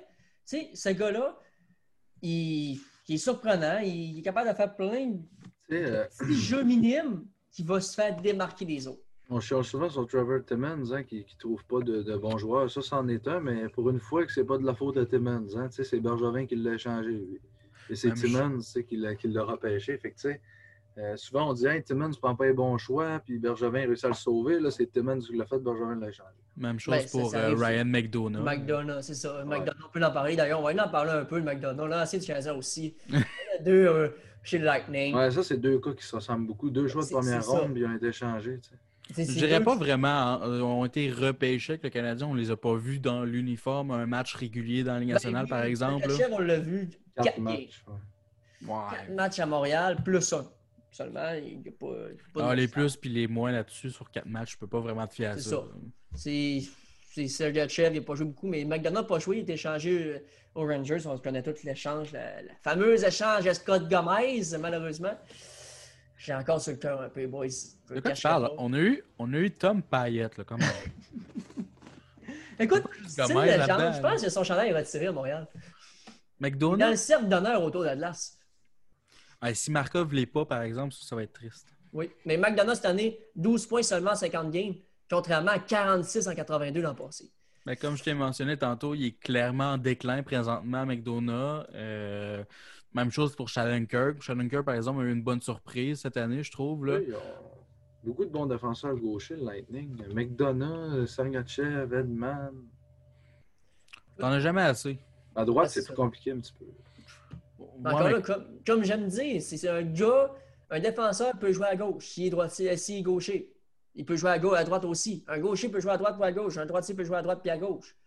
Un bon tir sur réception, là, quand tu du bon bord pour, pour décocher un tir. Si, je m'abuse présentement chez Shattenkirk qui jouait avec Edman, donc tu n'as pas nécessairement besoin d'avoir un bon euh, défenseur droitier pour combler Edman. Edman va pas mal faire le gros de la job, puis tu as juste à pas faire d'erreur, puis tu vas être bien correct. Moi, j'adore Eric Chernak, pour être bien franc avec vous autres. Là. Euh, gros défenseur droitier, euh, du chien, pas là pour faire des points, il est là pour défendre, puis il fait très bien sa job. Donc euh, là, les boys, le Lightning est un avantage numérique. Fait que, euh, ça, peut, ça peut être un, un changement de vent, là. mais on le sait avec la puissance offensive. On n'a pas Stamkos, comme on le disait tantôt. Mais ça reste que tu as Kucherov, Pointe, Ouf! Palade, C'est c'est Johnson. une méchante bonne équipe. là. C'est ça qu'on parlait tantôt, Simon, là. De beau pas avoir un Stamkos à 100%, mais tu sais, juste le mettre à gauche à sa place où est-ce qu'il est supposé être. Déjà là, l'équipe adverse va regarder un petit peu de ce côté-là, même si Stamkos n'est pas en santé. Ou tu, tu le mets sur un troisième trio à droite ou au centre, peu importe. Tant qu'il est dans- sur un 3? Ben non, mais écoute, Oh. tant, tant qu'il est dans le vestiaire, là, mettons que tu sais qu'il n'est pas à 100% qu'il est à 70-80% tu ne veux pas Mhm. lui donner trop de temps de glace, tu le mets en avantage Oui. numérique, mais tu le mets sur un, un troisième trio qui ne fait pas de mal puis qu'il ne forcera pas. Quand tu mets ton premier trio, c'est contre le premier trio adverse, puis tu, vas leur donner à peu près en série 30 minutes par, par match avant prolongation. Puis, euh, mais Stamkos, tu ne veux, pas- tu veux pas lui donner trop de temps de glace non plus. Donc, tu, tu- tu commences, tu le mets sur un 3. Après ça, Ouais. si tu vois que ça va bien, tu le mets sur un 2. Tu sais, Vu de tu même, c'est une bonne idée. Vu de même, c'est une bonne idée, mais Je dis, écoute, pas me mettre en situation, ça peut être comporter à confusion, parce que mettre un Stamkos en santé sur un 3, excuse-moi, mais t'es Non, non, mais-. Pas à 100% euh, Sur un 3, c'est correct. Mais à 100% c'est sûr tu le mets sur le premier trio. Écoute, ils- le Lightning ont tellement une bonne équipe. Peu importe où ce que tu le mets. Mais imagine-toi, il gagne sans Stamkos. Imagine avec Stamkos. Hey, qui- c'est- ça doit être tellement être puissant. Mais là, tu m'as parlé de Radulov. Ouais! Euh, comme, comment je pourrais dire ça? Comme une relation d'été, là. Quand t'allais au camping, tu rencontrais une fille, t'allais, la était là. Juste une relation d'un an. Mhm. Ben, Radulov, c'était ça avec Montréal. Ça a été ça, malheureusement. Des montagnes russes. euh, Avec le mot russe, là, c'est un petit jeu de merde, mais tu. Ah, tu as-tu pensé ou c'est venu naturellement? C'est venu naturellement. J'y ai Ah, pensé après, C'est bon. Malheureusement. Mais écoute, euh, sérieusement, euh, Radulov est un joueur constant cette année, comme la plupart des Stars de Dallas. n'a pas eu une excellente saison côté statistique. En séries éliminatoires, se lève présentement, mais tu sais, écoute, c'est tellement un, joueur qui est menaçant à sa façon. Même lui, il a du, il a du culot. C'est plate qu'il n'a pas gardé sa carrière en Ligue nationale parce que j'aurais vraiment aimé voir ce qu'il aurait été capable de donner avec les Prédateurs de Nashville pendant toutes ces années qui étaient dans la, dans la KHL. Mais euh, de ce côté-là, de mon côté, je pense qu'on aurait pu donner l'argent qu'il demandait euh, du côté de Montréal. On l'a offert. On a offert le même contrat que Dallas. On aurait dû offrir plus, en fait, moi, je pense. Mhm. On aurait dû offrir plus. on aurait pu, on- 54 points. Là. Écoute, un gars de 54 points. C'est quand tu as vu ça la dernière? Mais- Montréal? Il a signé un contrat de 5 ans, je pense, à Dallas. C'est sa troisième année, on l'a vu. Là. Il a fait 72 points, 72 points. Cette année, il était rendu 4 en 60 matchs. Euh, Ben, Comme je j'en, te- parlais avec mon cousin quand il a signé à Dallas, je me suis dit, Radulov, là, à partir de l'an prochain, ça va être en déclin, il va commencer à descendre, 34 ans. Donc, tu sais, donner un contrat de 5 ans, 5, 6 millions presque par année, euh, puis qu'à sa troisième, quatrième année, il commence à descendre, les partisans, ça va encore chialer encore une fois, mais tu sais, c'est, c'est pour ça que je pense qu'un contrat de 3 ans, ça aurait été parfait. C'est sûr, sauf que euh, faut que tu prennes en considération que cette année, toutes les Stars de Dallas n'ont pas bien été. Ouais. Littéralement, l'équipe au complet ne s'est pas présentée. Ils ont eu un changement de coach en plein milieu de l'année à cause d'une affaire pas le fun, là, euh, dépendance d'alcool. Mhm. Ils ont eu un nouveau coach euh, à l'improviste pas Mais- mal, qui fait un excellent job. Mais Donne-moi deux secondes pour parler de- du coach là, qui est parti, Montgomery. Eric Bélanger l'a dit à la poche bleue, ça peut être la claque, la, la claque d'en face, c'est voir son équipe aller en finale de la Coupe pour l'en remettre sur le droit chemin. Et j'espère pour lui que c'est ça. Là, qui il est rendu adjoint à Saint-Louis. là. C'est ça. ouais, c'est ça, il s'est trouvé une place là, assez rapidement au On moins. lui souhaite, on lui souhaite de revenir en chef un jour à 100%. Si tu, si tu peux continuer, mais je voulais vraiment faire un petit aparté là-dessus. C'est sûr Euh, un Québécois de même. C'est ça. Puis c'est sûr que tu sais, l'équipe aussi, tu es, un humain. Tu vois ton coach passer à des, par, par des phases comme ça. Puis c'est sûr que ça se savait dans le vestiaire aussi. Fait que c'est sûr et certain que le moral devait pas être super haut. Mais écoute, il faut leur donner crédit. Rendu dans la bulle, une équipe complètement différente. Mhm. Oui, c'est 100%. Mais 100%. m- moi, là, puis ça, ça m'impressionne tout le temps. Chaque année, il y a toujours un joueur qui se démarque plus qu'un autre. Puis cette année, je me. Puis des fois, je me pose la question, je me dis, comment ça se fait que ce joueur-là, je parle de Anton Kudobin, le gardien des Oh, Stars. on a parlé un peu tantôt. Là. Tu sais, pourquoi qu'un joueur comme ça arrive en série 2020 puis il, il joue comme il joue en ce moment, mais avant, il n'a jamais joué comme ça? Ben, Qu'est-ce comme- qui s'est passé? Tu sais, je, je me pose souvent. On, en a parlé tantôt, Simon, mais tu sais, pour dire en gros, ce qu'on avait dit, c'est qu'il était surprenant. là. Il Moi, a toujours eu des bonnes saisons. Ben moi, comme je l'ai dit tantôt, globalement, tu regardes ses statistiques en carrière, c'est pas mauvais. C'est clairement pas mauvais pour ce qu'il a donné. Puis euh, je pense qu'il avait juste besoin d'une occasion. Euh, c'est des scénarios comme ça qui arrivent euh, quelques fois dans, dans l'histoire de la finale de la Coupe Stanley. Je ne sais pas si vous vous rappelez en 2010, les gardiens de but, Antiniemi contre Michael Layton en finale de la Coupe Stanley. Euh, faut juste que tu sois. La plupart du temps, il faut que tu sois hot, comme on dit. Il faut que tu sois en forme. Il faut que tu sois top shape lorsqu'arrive le temps des séries éliminatoires. Puis les gardiens, vous en avez parlé tantôt un peu, là, je vais faire ça vite, mais Oldby, je pense qu'il va. euh, je pense pas qu'il va signer au Colorado. Au Colorado, ils ont Grubauer. Euh, Ben, je pense justement, que- Grubauer, c'est pas un gardien numéro un. ben, moi- selon moi, oui. Là, il s'est blessé en série, malheureusement. Mais je pense qu'Oldby va peut-être signer à Calgary ou Edmonton ou Buffalo, une place comme ça. Euh, Fleury va probablement être échangé à une des trois places que je viens de dire là. Même euh, Jacob Markstrom ou Thatcher Demko. Là, fait qu'il va... Attendez-vous à ce qu'il y ait beaucoup de mouvements de gardien de but. euh, pas cet Ah, c'est été, là, mais. Markstrom est disponible. Oui, Ouais. du côté des commentaires, Jonathan Arvin disait, qu'il- nous dit que son problème était d'être dans l'ombre du contrat de Bishop. Est-ce que vous êtes en accord avec ça, les boys? Euh, pas à son âge. Il est rendu à 34 ans, pas à son âge. Euh, écoute, euh, je pense qu'il est rendu à son âge, il sait un peu qu'est-ce qu'il est capable de donner. Il n'a pas besoin de se, juger avec quelqu'un d'autre. Puis, euh, moi, je pense pas vraiment que c'était ça le problème nécessairement de son côté. Je pense qu'il n'a pas vraiment eu la chance. En fait, il a eu sa chance avec euh, Dallas à cause des blessures de Bishop, puis il a donné des bons résultats.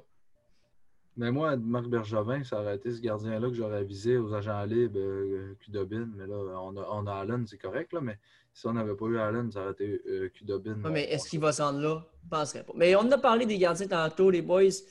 Fait on change un peu de sujet, pas être euh, pas tourner en rond. Ouais. Mais euh, ouais, Jonathan Arvin dit qu'il pourrait être le gardien dans plusieurs d'autres clubs, dans tous les autres clubs pratiquement. Donc je suis complètement d'accord avec ça. Mais là, on a parlé des vieux joueurs de la, de- des Stars de Dallas. Puis il y a un gars que j'aurais aimé voir à Montréal quand il était aux agents libres, c'est bien Curry Perry. Il est vieux, Ouais. mais c'est comme le bon vin. Plus t'es vieux, mieux c'est. Non, ça, pour, Pour moi, c'est ça, parce que Perry- Perry il apporte le physique. Il a même du talent, il a même des bonnes mains. Puis il n'a pas demandé de temps cher non C'est ça, plus. il, est signé pour. me- On va aller vérifier, là. Je ne veux pas faire euh, en bas de 2 millions, si je me rappelle, ou 2 C'est à millions. 614 000. Ouais. Euh, ça, non. Ah, C'est ok, 1,5. euh, ouais, c'est ça. euh, 1,5. Ouais. 614, c'est l'autre euh, contrat. Ça, c'est euh, euh, pas Elite Percent, mais Cap Friendly nous a mélangé un peu. 1,5. Présentement, les Ducks d'Anaheim payent plus cher pour Curry Perry que les Stars de Dallas. Mais est-ce que c'était vraiment une bonne décision de le racheter? Pas sûr. Mais- écoute, je pense que les, Stars, les, les Ducks, eux autres, veulent aller dans une autre direction. Ils veulent repêcher, ils veulent reconstruire, puis c'est totalement comprenable. Perry a aussi eu beaucoup de blessures euh, dans les dernières années, donc euh, je pense qu'on était rendu là du côté des Ducks d'Anaheim. Présentement, ce qu'il fait avec les Stars de Dallas, je ne dirais pas que c'est exceptionnel non plus. Il a seulement fait 5 buts en 57 matchs. Euh, c'est un joueur plus aujourd'hui qui est un joueur de rôle qui va euh, déranger l'adversaire plus que d'autres choses, que aller marquer des buts. Mais c'est malheureux parce qu'il y a, il y a 10 ans, même il y a 5 ans, quand on pensait aux Ducks d'Anaheim, leur- leurs deux têtes, c'était Getzlaff et à l'attaque. Là, tu penses aux Ducks, c'est, c'est Getzlaff encore, mais tu sais, Getzlaff, je pense que c'est, Même là. c'est probablement le prochain à, à partir, mais il va se faire dépasser dans pas long par Trevor Zegras, un jeune. Euh, Surveillez-le, il va être très bon. Mais pour en revenir à Perry, euh, il, est quand même- il est grand puis il est gros. Puis, j'aimerais ça pour lui qu'il gagne la Coupe Stanley une dernière fois, puis peut-être après ça prendre sa retraite où il regardera ses options. Mais euh, non, c'est un, c'est un bon joueur, mais tu sais, c'est pas un gars qui va, qui va faire 50 points par année. C'est- Non, terminé, là, plus Perry. points. Il va faire non. 20, 20, 30 points par saison. C'est un bon vétéran. C'est un excellent vétéran. Il a gagné la Coupe Stanley en 2007 avec Anaheim. Donc, il, il sait ce que c'est gagner. Ah, c'est clair que dans le vestiaire, ça doit être une bonne influence là, de leur côté. Puis ça, là, euh, ça, je voulais en parler tantôt, mais les Dogs d'Anaheim ont profité beaucoup du COVID. Là. Euh, des, ils ont leur, leur c'est tous des vétérans quasiment. C'est tous des Ouais. vétérans. Fait qu'un repos euh, de trois mois pour eux autres, c'est clair que ça leur fait du bien. Là. Oui, mais je sais pas si ça va être trop.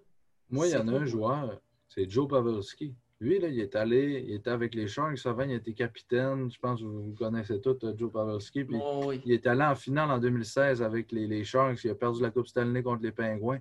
Ça, ça a dû faire mal. C'est pour ça que j'ai dit les Stars en 6 parce que les, les gars comme Perry, les gars comme. euh, pas, pas Perry, mais oui, il y a Perry, il y a Pavelski, puis il y a Jamie Benn aussi, que je pense que lui, il, il veut prouver. Je ne sais pas si vous vous rappelez, il y a à peu près 2-3 ans, Ben était dans les meilleurs pointeurs de la, de la Ligue, dans le top 5. Puis il, a, il a beaucoup ralenti. Je suis convaincu que Ben aimerait ça pour prouver aux gens qu'il est encore là. Puis il y a aussi le directeur général de l'année passée, si je me rappelle bien, Jim Neal, qui avait sorti dans les médias, puis il avait dit qu'il faut que Seguin et Ben sortent leur tête de leur cul un peu. Euh, ça- je me rappelle pas de la phrase exacte, mais ça voulait pas mal dire ça. Donc, c'est sûr et certain qu'ils veulent prouver qu'ils ont encore euh, le talent pour le faire. Et là, Seguin, on, le- on est allé voir tantôt les statistiques. Là, c'est 8 points présentement Ouais, lors de ces séries. Euh, c'est clair qu'il est blessé. Euh, ben, écoute, son contrat va coûter cher, on s'entendra là-dessus. Là. Il commence à ralentir. C'est souvent ça qui arrive avec ces joueurs-là. C'est tous des joueurs qui se ressemblent pas mal, je trouve. là. Ben, Pavelski, Perry, là, tous des joueurs pas mal de grosse carrure, un bon tir. Euh, mais c'est sûr, comme je l'ai mentionné, que euh, le repos de trois mois, eux autres, ils n'ont profité. Là. Mais c'est Mais sûr qu'ils en ont profité parce que les jeunes, eux, n'avaient pas besoin. Un bon mélange de, de jeunes et de vétérans. Tu sais, les vétérans qu'on a parlé, Ben Babeski, Perry. Les jeunes, il y a Denis Gurianov que j'aime beaucoup. Rupe Hines. Euh, c'est euh, l'autre, il y a Kivi Ranta là, qui était là, qui, qui a quand même des bonnes séries. Tu sais, c'est un jeune qu'on n'avait jamais vu Mhm. avant. Euh, il y a Radek Faxa aussi qui est là. Donc, Mais euh, le gros jeune de leur côté, c'est Miro Escanen. Oui, Quel ben oui, à la défense, oui. C'est incroyable là, pour un jeune de 21 ans, ce qu'il fait présentement en finale de la Coupe Stanley. Ben, en, en Coupe Stanley, euh, voyons, en séries éliminatoires, moi, tu finis par l'avoir. ce qu'il fait présentement, c'est ridicule. là. Eux, ils ont trois têtes à la défense. John Klingberg, Essa Lindell et Miro Heiskanen. Ouais. Puis même euh, Olziak, méchant de excellent, ouais. Moi, ça, c'est probablement leur grosse force, leur défense. Là. Ils sont encore relativement jeunes en plus de tout ça, donc c'est parfait pour eux autres pour le futur. Mais euh, c'est plus du côté de l'attaque. Donc, moi, je pense que cette année, c'est la grosse année. Il faut travailler pour aller chercher la Coupe Stanley. Parce que juste comme euh, à la fin de la saison, Denis Gurianov, il faut lui donner un nouveau contrat. Euh, Rupins donner un nouveau contrat. Euh, Fasca aussi. Donc, on va devoir commencer à payer des jeunes. Donc, il- cette année, c'est une belle année pour gagner la Coupe Stanley, définitivement. Ouais. Mais que c'est ça que je vous en avais parlé tantôt. Là. Et Il y en a plusieurs qui disent que c'est pas vraiment des, des- des séries éliminatoires présentement qu'est-ce qu'on a. Imaginez là, si les Stars de Dallas gagnent en 1999 avec le fameux no goal, puis cette année avec les séries COVID. Il y a tellement de personnes qui vont juger ça, puis ils considéreront, euh, ils considéreront pas vraiment comme des champions. Ça, je trouve ça triste, par exemple.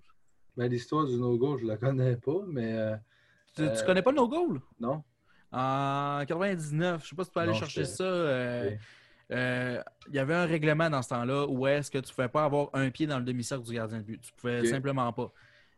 C'est Brett en match numéro 7, euh, si je me rappelle bien, euh, contre les Sabres de Buffalo, dans le demi-cercle, en prolongation de Dominique Hachek, eux son patin. Et euh, finalement, qu'est-ce qui va arriver? C'est que le but va être accordé, mais selon le livre des règlements. Puis dans le temps, tu ne pouvais pas aller à la reprise de vidéo non plus. Donc, dans le livre des règlements, c'est supposé être un no-goal. Sauf que ils ont dû changer le règlement justement. L'année d'après, ils l'ont changé, ce règlement-là, parce qu'on s'entend que c'est complètement ridicule. Là. Euh, que tu peux même pas avoir un pied dans le demi-cercle du gardien de but, là, commande. Là. Mais hockey international, c'est ça.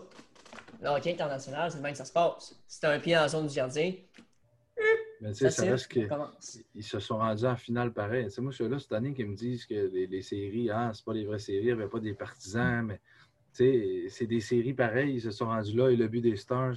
Non, non, c'est ça, c'est la, la reprise. euh, Ah, Puis c'est- c'est, c'est pour- moi, selon moi, c'est les séries les plus difficiles à gagner Euh, de l'histoire de la Ligue. Parce que non seulement on le sait, là, on connaît le scénario où est-ce que tous les joueurs sont pas mal tous revenus de leurs blessures. Donc déjà là, tu peux pas avoir l'excuse des blessures, arrive le temps des séries éliminatoires, à part arrive le temps des séries. Là. Mais tous les joueurs sont de retour à 100% Et en plus de tout ça, tu as aussi l'aspect mental. Ça, on l'oublie, mais présentement, c'est difficile pour ces joueurs-là. Ils sont à l'hôtel, ils, ils voient leurs amis puis tout, OK. Sauf que la plupart, ils ont des familles à l'extérieur, ils peuvent pas vraiment les, ils peuvent pas les voir. Ils peuvent Euh, je crois qu'à présentement, ils ont le droit d'avoir leurs blondes et leurs enfants. On s'entend que c'est quand même ner- c'est quand même un, un- c'est nerveux pour eux autres, moi je trouve, euh, les joueurs. Puis mentalement, ça doit être tellement difficile. Tu vas, tu, tu vas de l'hôtel à l'aréna, tu vas t'entraîner, that's it. T'as pas, t'as pas le monde extérieur présentement. s'il fallait, pour une 100% deuxième année de suite, une équipe avec un entraîneur-chef euh, par intérim. Mais ce que je veux dire par là, c'est que l'an passé, les Blues Ouais. ont gagné avec Craig Berube. S'il fallait que les Stars l'emportent avec Rick Bonus, là, il y a des directeurs généraux qui vont commencer à se poser des questions. C'est arrivé Euh, aussi, euh, les, les Pingouins l'ont fait. Mike Euh, Sullivan, oui. ouais, exact. Michel, Michel c'est-tu en 2000, euh, 2016 avec Dan Beiersma ou Michel Terrien? Je, me- je Ils l'ont fait deux fois, je pense. Je pense Ah, qu'ils l'ont fait avec Baisma, qui c'était. euh, Il a remplacé Terrien, oui. Puis tu as eu après ça Sullivan qui a remplacé Baisma. Oui, oui, je pense que c'est ça aussi. C'est arrivé plus qu'une fois qu'on le pense. fait que oui, tu apportes vraiment un bon point là-dessus. Euh, un coach, euh, ça, c'est- ça peut changer. Est-ce que. Et là, les boys de Lightning viennent de marquer. Braden Point qui marque le premier. Oh, il y a re- retour, ça veut dire. That's it. Braden Point qui marque le premier de la soirée. Et tu parlais des coachs. Désolé d'avoir interrompu, là, mais les coachs, est-ce que c'est une bonne chose de les payer 6-7 millions? Ça. Ben, Mike Badcock qui a payé 4 millions. tu regardes un coach comme euh, Barry Trotz. les mêmes. Ouais, mais tu regardes un coach comme Barry Trotz, que les Capitals l'ont laissé aller. Regarde ce qu'ils ont donné comparativement à l'époque de Barry Trotz. Fait que moi, je pense qu'il y a un aspect du coach. Là. On ne peut pas dire que n'importe qui peut aller derrière un banc. Là. Ça, c'est négatif. Là. Sauf que c'est sûr qu'un changement de coach, ça peut aider aussi certaines formations. Mais pourquoi pas aller essayer, genre, il y a plusieurs bons coachs en Europe, plusieurs bons coachs dans la Ligue mineure. Pourquoi pas en essayer? Non, prendre les mêmes, recycler les mêmes, tout le temps, tout Tu le as temps, raison que tout ça le temps. revire tout le temps, tout le temps, que c'est tout le temps, tu sais, comme là, les Capitals ont euh, engagé Peter Laviolette. On n'a pas beaucoup entendu parler de ça, mais euh, Peter Laviolette est de retour dans la LNH. Les Ouais. Capitals lui ont donné un contrat de 3 ans, 4 millions par année. Mais euh, tu sais, c'est parce que souvent, ces coachs-là, c'est c'est ceux-là qui ont le plus d'expérience. Quand j'ai vu Joël Kenville aller coacher en Floride, je me dis pourquoi ils n'ont pas donné la chance? Mais là, Michel Terrien, là, il est adjoint à Philadelphie. Puis je suis garanti que d'ici deux à trois ans, il y a un autre poste en chef dans la Ligue nationale. Ça va probablement être son dernier. Mais tu sais, il y a des gars comme ça, là, que Lindy Ruff, il retourne à.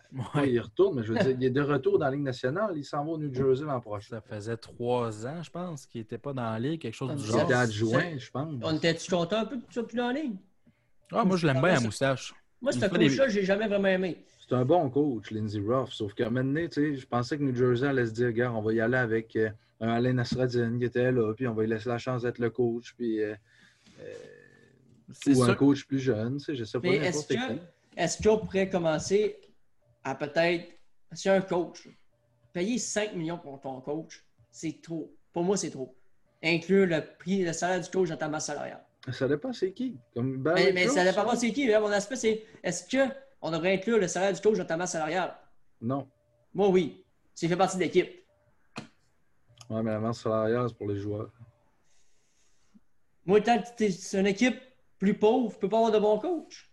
Mais faut que tu penses aussi que le coach, tu sais, il, il va faire le même, il va faire la même affaire que les joueurs. Tu il va te voyager, il va pas voir sa famille. Surtout, la plupart des ça. coachs ont tous des familles, là.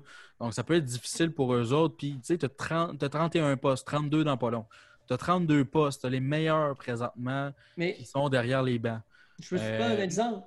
oui. C'est quoi qui vont travailler à Bay James Ouais, au Québec? Ils ne voient pas leur famille pendant une semaine, deux. c'est Ils vont sûr? se payer 5 millions? Non? C'est ça. Je ne comprends pas payer un coach 5 millions. Sauf qu'ils auraient dû Mais choisir comment leur tu job. ça, toi, un coach, Jean-Michel? Comment tu lui donnerais au coach? Moi, en bas d'un million, OK. Mais au-dessus d'un million, là, Mais ça peut pas marcher parce que là, ces joueurs vont être payés 10 millions par année, puis le coach va gagner 800 000. Ça marche pas. là. mais c'est quoi le rapport?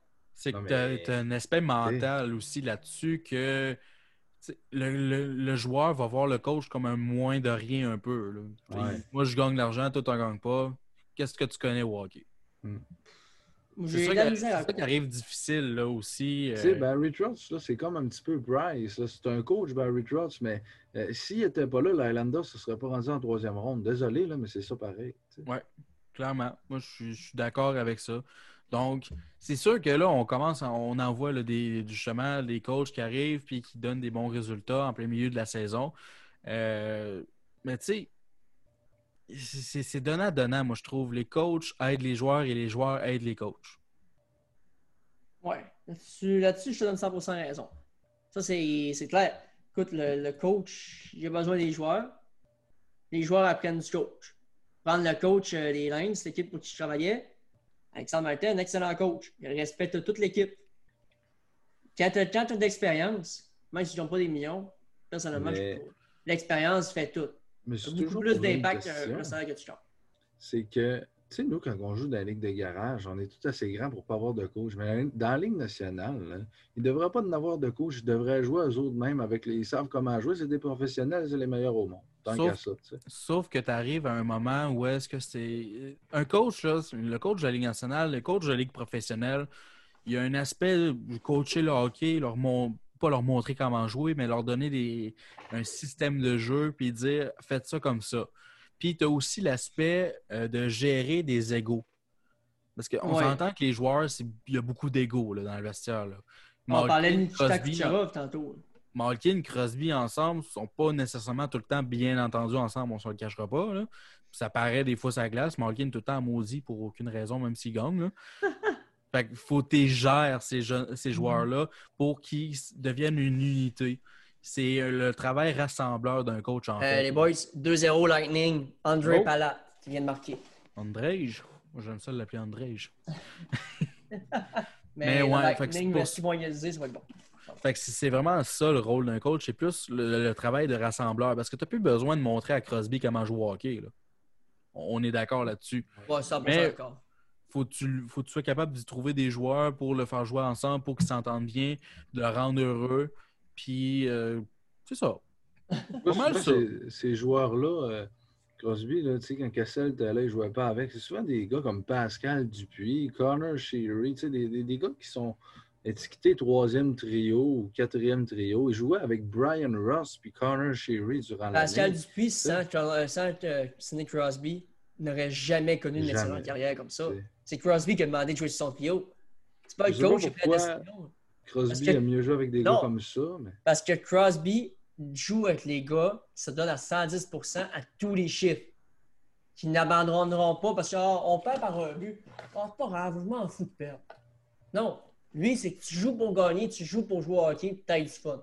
Ça veut dire que si Crosby est à Montréal, il jouera avec Paul Byron et Arthurie Lacombe. Ben oui.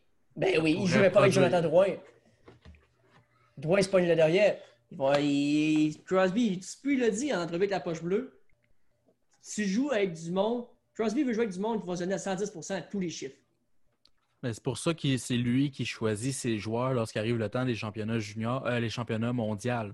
C'est lui qui s'en va chercher. Il veut Bergeron son trio. Il veut Marchand son trio. Parce qu'il sait que c'est ces deux gars-là qui vont être capables de l'amener à un autre niveau.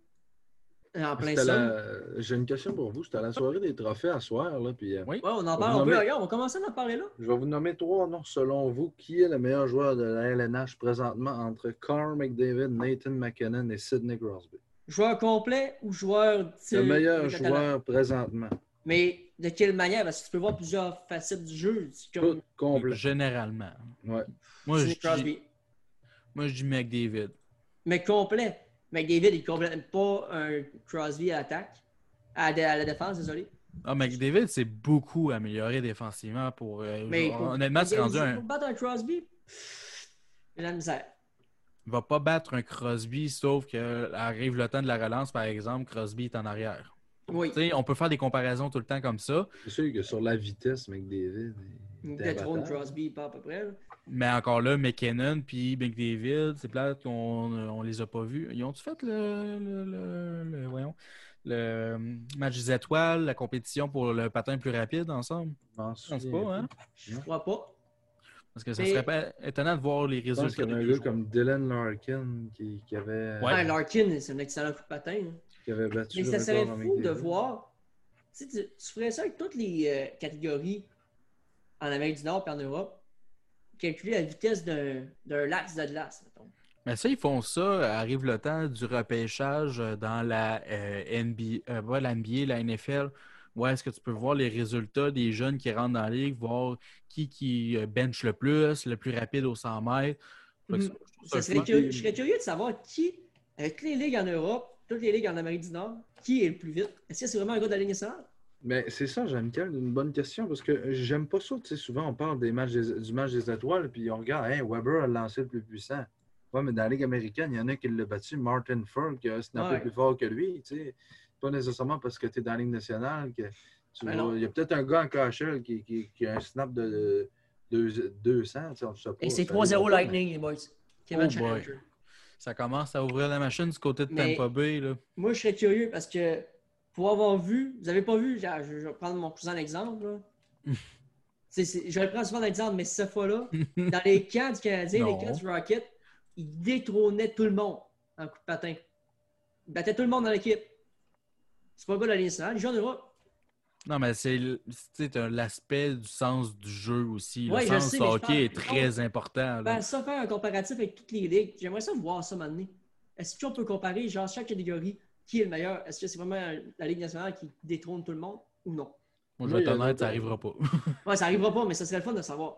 Puis c'est ça qui est, qui est le fun, les gars, parce que tu sais, vous êtes des, des- des passionnés, vous connaissez votre hockey, là, mais quand on, on demande souvent aux gens c'est qui le meilleur joueur de la ligue, eux, ils vont regarder c'est qui le premier pointeur, ils vont dire c'est lui le meilleur. Non, c'est pas comme ça que ça marche. Que tu y avec le gars qui a.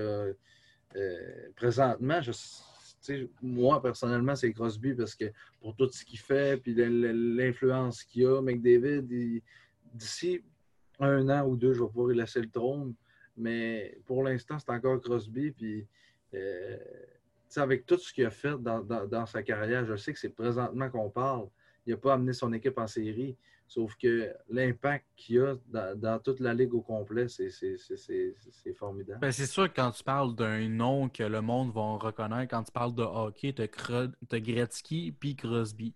C'est les deux noms que la plupart du, du temps, le monde vont nommer lorsqu'ils vont parler de hockey quand ils connaissent absolument rien. Crosby, c'est surtout son Golden Goal. Tout le monde le connaît tout. Ben, dès qu'il est rentré dans. En fait, avant qu'il soit rentré dans la ligue, il, Ouais. était publici- il y avait de la publicité déjà dessus. là. Oui, mais ça l'a aidé énormément à se connaître par le monde qui connaît pas le hockey. C'est clair. Le Golden Goal, écoute, y a quelque chose de plus magique que ça? C'est vrai que Wayne Gretzky et Sidney Crosby, là, tu sais, je parle à ma mère, puis c'est les deux seuls noms qu'elle connaît. là, tu sais. Ah ouais. Mais là, on parlait justement euh, des trophées. Ouais. On va faire un résumé. nommer les gagnants? Ouais, ben là, on a donné le trophée Hart qui est remis au meilleur joueur Oh. de la saison régulière pour son équipe à Leon Draisaitl. Oh. Euh, les, les noms qui étaient vraiment importants dans cette catégorie-là, il y avait Panarin, McKinnon puis Draisaitl. C'était pas mal les trois en tête, si je me rappelle bien. Euh, Makar, Carl Makar, on a parlé tout à l'heure, a gagné le trophée Ah Calder ouais? remis à la meilleure recrue. Et, wow, wow, wow. C'est ça. Regardez Je pas vu. mais- Ah, ben, on va, on va revenir sur Et- chacune des catégories. Je veux juste Regardez les ça. nommer pour les gens, exact. Euh, le Vizina remis au meilleur gardien de but a été donné à Connor Elbuck. Oh yeah! Hmm. Le trophée Norris remis au meilleur défenseur est donné euh, du côté de Raman Yossi. Ouh! Et par... Ouais, quand même. Ben, sur- euh, on va en reparler. Et euh, finalement, le Ted Lindsay qui est euh, donné au, euh, au meilleur joueur selon euh, euh, les joueurs, vraiment. là. Euh, c'est encore une fois Dry qui l'a gagné. Ah ouais, ok. Ils ont-tu donné euh, le trophée à, mettons, euh, c'est Mike Hoffman qui était parti pour euh, problème d'alcool? Ah, non, c'est Bobby, Bobby Ryan. Ryan. Bobby Ryan. Ils l'ont-tu Ouais. donné, ça?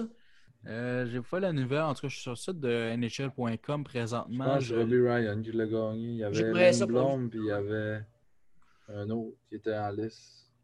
C'est pas, c'est pas nécessairement. C'est le Bill Masterton que tu parles. Ouais. Euh, J'ai pas malheureusement le trophée devant Est-ce moi. que les DG sont sortis? Je pense que oui, c'est Lou Lamoriello qui a gagné, je pense. Mais, Ouais, c'est sorti euh, durant le courant de la semaine dernière, ça. Même chose pour le trophée du, du meilleur euh, coach. Ouais. Euh, oui, c'est Bobby Ryan qui l'a gagné. ah, ben là, je suis très content, par contre, ça. Ouais, belle histoire. Fait qu'on va en parler un peu plus. Là. Euh, on va y aller par catégorie par catégorie. On va commencer par euh, le Norris, remis au meilleur défenseur. C'est Roman Yossi qui l'a gagné. Moi, je trouve que c'est mérité. C'est un défenseur qui le, devait le mériter depuis une coupe de saison. Tout qu'un défenseur complet. Il ne va pas faire le plus de points. Il en fait quand même pas mal, 60 par saison environ. Là. Les deux Mais- autres en liste c'était? Carson puis Edman.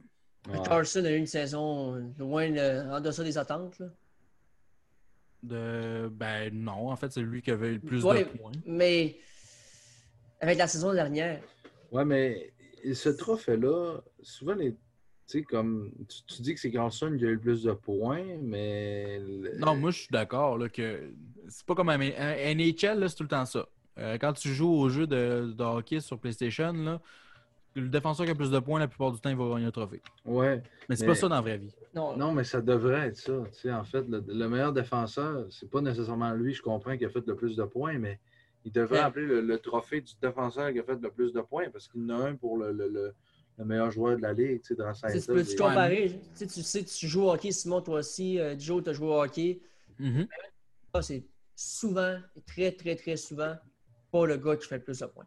Souvent, le gars le plus stable défensivement, c'est lui qui va même plus jouer. ouais, à- Ah, je suis d'accord avec Simon qu'on devrait avoir une reformulation. Ça devrait être le défenseur le plus utile à son équipe, Ouais. Ouais. Parce que, au lieu du meilleur défenseur. moi, personnellement, j'aime bien avoir un défenseur très défensif, qui est un défenseur qui va mettre de l'offensive, qui va porter des revirements. Parce que ça peut porter à Piquet confusion. Subban? Ou un chez Weber? Mais même, tu parles de, de Piqué Subban, même John Carson, si tu regardes les statistiques un peu plus avancées, les revirements, c'est la plupart du temps, c'est lui. C'est parce qu'il transporte la rondelle 40, euh, 75% du temps. Avec, euh, tu sais, Ovechkin ne traversera pas d'un côté, d'un bout de l'autre avec la patinoire. Au début, il le faisait. Aujourd'hui, il le fait plus. Là. il n'est plus capable. Il C'est Carson qui va faire la transition du côté de l'attaque. C'est sûr et certain qu'il va faire des revirements. Mais euh, il aussi, moi, je pense tellement que c'est mérité. C'est un joueur qui va bloquer des tirs. Oui. Il va euh, causer des revirements. Euh, défenseur le plus solide de la Ligue depuis au moins cinq ans, selon moi. Euh, voit pas beaucoup à Nashville. là. non, mais est-ce qu'il y a tout le temps quelqu'un d'autre, justement, depuis les dernières années? Là, justement, cette saison, il n'y avait pas. euh, il y avait pas Subban avec. Dans les dernières années auparavant, tu avais Subban, puis tu avais Ryan Suter aussi au début de sa Ouais. carrière. Fait qu'il n'a pas vraiment eu sa chance nécessairement. Il a toujours été Il- sous le radar. Exactement. Il doit jouer avec un Ryan Ellis. Un très bon défenseur, mais plus offensif. Il aussi va s'occuper de l'aspect défensif pas mal plus. Mais c'est je suis surpris c'est qu'il n'a pas réussi à amener les prédateurs plus loin en série. Les prédateurs ont eu une- des, des séries en deçà des attentes. Là. Ben, en Techniquement, ils n'ont pas fait les 2000. séries. Ouais. Ok, ça Mais il y a un défenseur à, à Nashville qui m'a surpris cette année, c'est Jared Tenardy, sorti de l'ombre. lui. il est revenu de nulle part, il était dans la Ligue américaine, mais. Clairement. Oh, salut gang, je suis revenu dans la Ligue nationale. Mais euh, les prédateurs, c'est les nouveaux Sharks de San Jose, tout le monde. Je dis ça Dans comme ça, là. Dans le sens qu'ils vont tout le temps choquer en série. Ouais, ils arrivent en, en deux, troisième ronde, puis ils ne seront pas capables d'aller plus loin. Puis, sais-tu Mm. quoi, les Sharks sont allés en finale contre les Pingouins en 2016. En 2017, c'était Nashville. Exact. Puis ils ont perdu les deux Ouais, fois. Puis les ont- deux les équipes n'ont pas donné des bonnes prestations contre les Pingouins. Là-dessus, je donne d'accord. Prochain trophée, Le Vézina, remis au meilleur gardien de but, gagné par Connor Elbuck. Les deux autres gardiens de but qui étaient dans la course, on avait Tukarask et André Vasilevski. moi, On peut dire qu'il y en avait deux parce que Rask euh, Moi, est Rask- parti de son équipe. euh, moi c'est pour ça. Selon moi, Ras a perdu énormément de votes quand il a décidé de quitter l'équipe. Ouais, mais il y avait un problème. Oui. Son enfant était malade. On Oui, peut-tu lui Ça, donner ça, un ça, Je break? comprends. Je comprends ça à 10% Mais tu peux pas gagner. Pour gagner le trophée du meilleur gardien, en tout cas, faut en saison, tout le monde. C'est pas en série, c'est en saison. on s'entend que les games de série vont compter euh, sans le vouloir, vont possiblement Parce qu'en compter. série, Ouais, si, pas si vraiment. comptait les séries, Vasilevski aurait gagné le trophée. Selon Ouais, moi. c'est- bon, c'est c'est ça, exact. Puis Goldbuck qui n'a pas été plus loin non plus avec son équipe. Là. Non, non, Ouais, c'est vrai. Euh, fin de la première période, 3-0 Lightning, les boys. Ouais, il va falloir que euh, les Stars commencent à trouver des solutions à l'attaque parce que dans la dernière game, en tout cas, euh, le Lightning était invisible, mais là, s'ils commencent à s'inscrire à la marque, ça va être difficile du côté des Stars parce que c'est pas des excellents marqueurs nécessairement. Là-dessus, t'as raison. Prochain trophée. Puis on- Euh, après les trophées, on va Juste conclure. pour dire, pour les Bucks, je suis content parce que les Jets, c'est une des équipes que j'aime beaucoup. Puis ils ont eu beaucoup de difficultés cette année, les Liney puis ces gars-là. Fait que pour les Bucks, euh, c'est. c'est un tra- Ah, mais pas juste. Pas juste ça. Tu vois tous les défenseurs qui ont perdu durant la saison? Morte. Big. Ross Morrissey.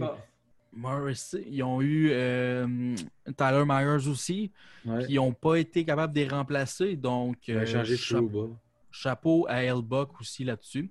Le trophée Calder remis à la meilleure recrue, c'est Cal McCarr qui l'a gagné. Vraiment, le deuxième qui était avec, c'était euh, Jack Hughes. Euh, Quinn Hughes, excusez. Euh, Jack, on va l'oublier un petit peu cette année. Mm. Euh, mais ouais, c'était pas mal les 1 et 2. Euh, de ce côté-là, Il y avait-tu un Les- numéro 3? euh, Ouais, Do- Dominique Kubalik. Ah, mais il était- OK, on peut-tu mettre de quoi là? 24 ans, c'est pas. 24 ans, moi, la recrue de l'année, c'est pas quelqu'un qui va jouer sa première saison. Parce qu'un gars de 24, comme c'était dans le temps Panarin qui avait gagné, c'est Hmm. trop vieux pour moi, il a gagné. Non, moi, je suis d'accord avec toi là-dessus que Tu sais, mettons, le gars, là, il a 27 ans, puis il commence à jouer sa première saison, il fait 80 points. Il, est- il y a des flots de de 18. Tu sais, c'était- non. c'est- Je Meilleure comprends, première mais saison, tu préfères un trophée. Mais meilleure saison recrue. Surprise. C'est la meilleure surprise de la saison. Puis, tu sais. Mais je comprends, mais en même temps, faut que tu fasses la transition. Il a bien beau avoir 24 ans. Il jouait en Europe la saison dernière. La transition Europe-Ligue nationale est jamais facile. Puis en plus de ça, c'est dans un gros marché, Chicago. Donc, tu as la pression des fans. Fait que ce qu'il a fait cette saison a quand même été exceptionnel pour euh, un joueur que personne ne voyait. On va se Mhm. Personne le voyait. Un choix de septième tour. Ouais, là-dessus. Ouais. Septième tour. Fait qu'il a dû faire le travail pareil pour arriver là. Puis c'est sa première saison, donc la transition est difficile. Il a fait 30 buts à sa première saison. Moi, je pense que c'est entièrement mérité pour la troisième place. Anyway, il ne l'a pas gagné. Euh, moi, cette année, s'il y avait deux trophées Calder, je l'aurais donné. Là. Euh, Quinn puis euh, Carl McCarr, Oh, les deux ont été excellents pour leurs équipes respectives. Est-ce que je peux défendre mon, mon petit favori, Macar? Il Oui. le mérite, pas à peu près. Macar, là, c'est tellement un beau joueur à voir aller sur la glace. Écoute, c'est impressionnant. Il est jeune, le gars. Puis on autre comme ça qui est dans la. Puis les deux ont joué beaucoup de minutes de jeu. Oui. Là. Ils ont joué 10 20 minutes par match. Écoute, voir des gars, parce que tu sais, l'Avalanche, on les regardait, je les regardais, veux, veux pas, à cause de Samuel Girard qui vient de ma région. Tu sais, J'avais un petit sentiment d'appartenance pour l'équipe. C'est pour ça que j'ai leur chandail, d'ailleurs, autographié par Sam, juste ici. Je remercie encore, mais écoute, la défensive de l'Avalanche va tellement faire des dommages les prochaines années, ça va pas avoir de bon. Ben, je ne sais pas si vous en avez parlé, je pense que oui, là, parce que j'ai écouté Ouais. un petit peu le live avant de m'en venir de Bowen Byram. Là. Oui, on en a parlé. Euh, ben, c'est ça. Lui, ça, ça- ça va être comme Miro Heiskanen à peu près. Et finalement, on a parlé tantôt, le trophée Hart, remis au meilleur joueur euh, de la saison, a été décerné à Dreisaitl. Les autres en course, c'était Nathan McKinnon et Artemi Panarin. Euh, Est-ce que je peux donner une opinion? Vas-y, gâte-toi, on est là pour ça. Dreisaitl, je ne sais pas, je l'aime pas. Je l'adore, Mhm. mais je donnerais, je n'aurais pas donné le trophée. Moi, je, moi, je le donnais à McKinnon, personnellement. Moi aussi, mais oui. McKinnon, je suis du bord à McKinnon, pas parce que je suis fan de l'Avalanche. Oui, un petit peu, mais pas en grande majorité, c'est pas à cause de ça. Parce que McKinnon est plus complet et n'a pas de talent comme McDavid pour l'aider. Enlève McKinnon de l'Avalanche. euh, Ils sont rien. Ils sont pas, ils sont pas rien, mais ils sont pas la même équipe du tout. Mais c'est plus le fait que l'Avalanche, 80% de la saison, il y avait au moins deux blessés. Au moins deux blessés. Rantanen été blessé, Landeskog a été blessé. Rendu là, tu n'avais plus de premier trio. Tu avais McKinnon qui amenait son équipe en séries éliminatoires. Puis ça, il faut que tu regardes les statistiques. Moi, la le, le trophée, je le donnerais au joueur qui a une plus grosse différence de points avec la deuxième place. Si tu regardes Nathan McKinnon de l'Avalanche du Colorado, tu as McKinnon en premier, puis après ça, ça se complique. C'est ça, exactement. Euh, fait que moi, d'après moi, McKinnon le méritait beaucoup plus. Euh, même que je suis déçu euh, que c'est pas McKinnon. McKinnon, ça fait deux années que je trouve qu'on lui a volé un trophée Hart. Il y a l'année que Tyler Hall l'a gagné avec Ouais. les Devils du New Jersey. Et cette année.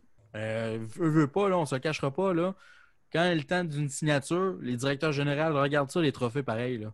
Fait que c'est de l'argent qu'ils perdent avec ça, pareil. OK, ça, je ne savais pas. 50-93, c'est- c'est 43 points de différence. C'est Macar qui est le deuxième.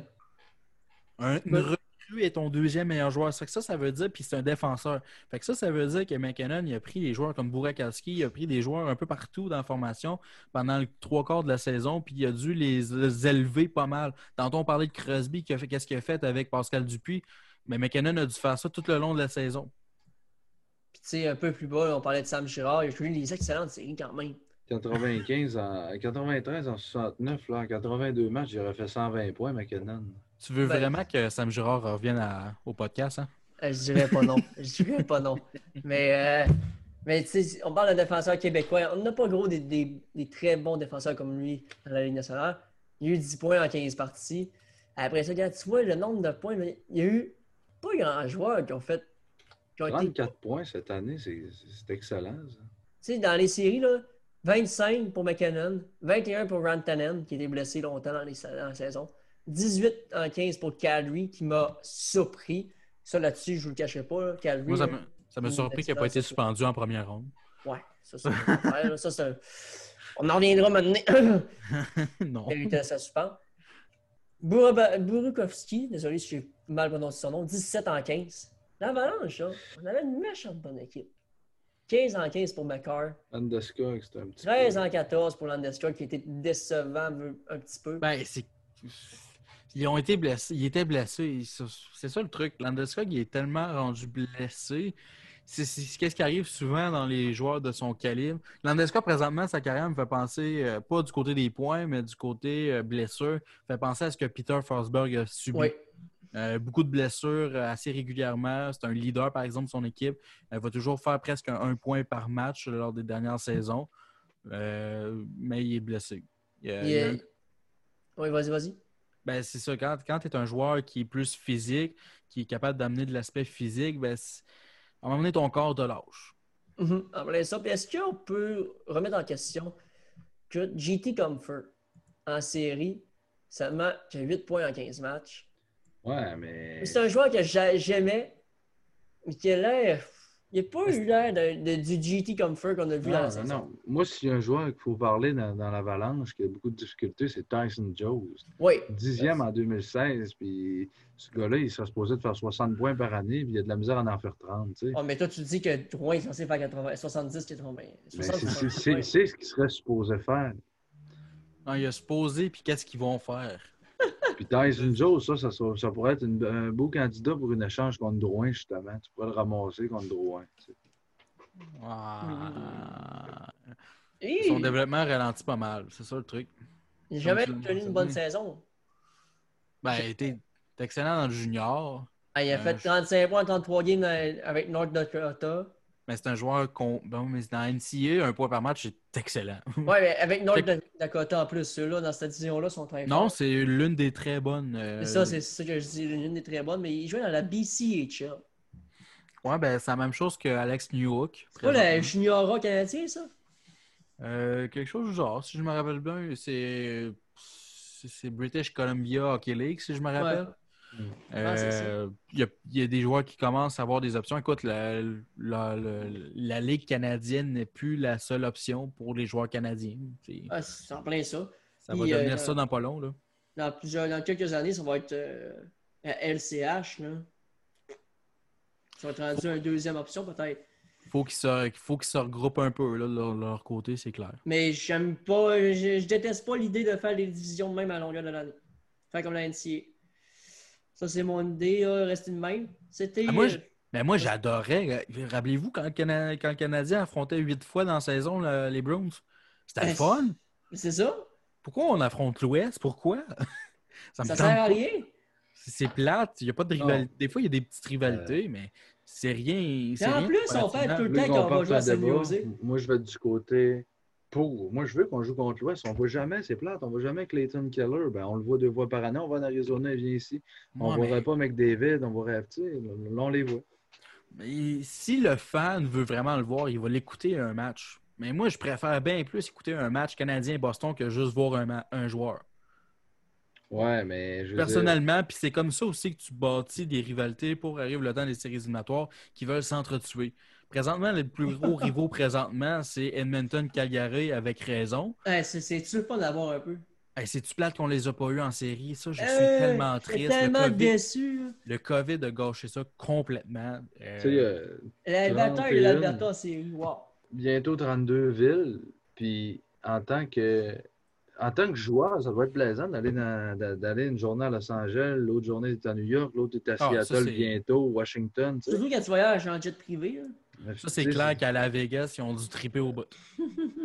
Mais si tu vas dans l'Est, tu t'en vas dans des villes plates comme euh, Philadelphie. C'est pas une ville plate, je veux dire Pittsburgh. Pittsburgh, c'est une ville plate. tu sais, C'est plus petit que Québec, puis c'est la Ouais, petite ville. Dans l'Ouest, Winnipeg. Ah ouais, c'est Winnipeg. Hey, Winnipeg à moins 30, moins Minnesota, 40 C'est pas euh, simple, tu sais. C'est sûr, mais moi, je pense plus que pour le fan, c'est plus le fun. Écoute, tu peux les affronter une fois par année, je suis bien correct. Pourquoi deux fois? Puis pourquoi les équipes entre, divi- entre euh, pas division, ah oui, division, s'affrontent pas plus? Au lieu d'affronter euh, la métropolitaine? Pourquoi on n'affronte plus- pas plus la- l'Atlantique? Ben, le, le format présentement de la Ligue, je le déteste personnellement. Là.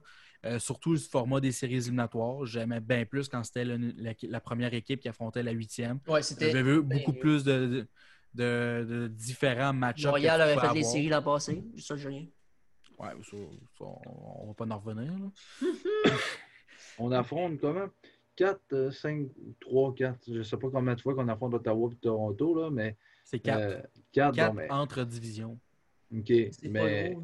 je trouve que quand on, on a, on les a affrontés, puis que je me dis, crème, on les affronte encore. Des fois, je suis tanné de voir qu'on affronte tout le temps Toronto parce qu'on joue tout le temps contre eux. Ah non, mais un match en deux soirs, tu peux tellement créer quelque chose de le fun pour le match d'après. Non, mais c'est tellement plat. le Tu affrontes tout le temps la même équipe. Tu sais, Matthew, tu le vois six fois, huit fois. Là, Fait que là, je te dis que. Je refuserais pas de voir Mathieu six fois Bell, moi.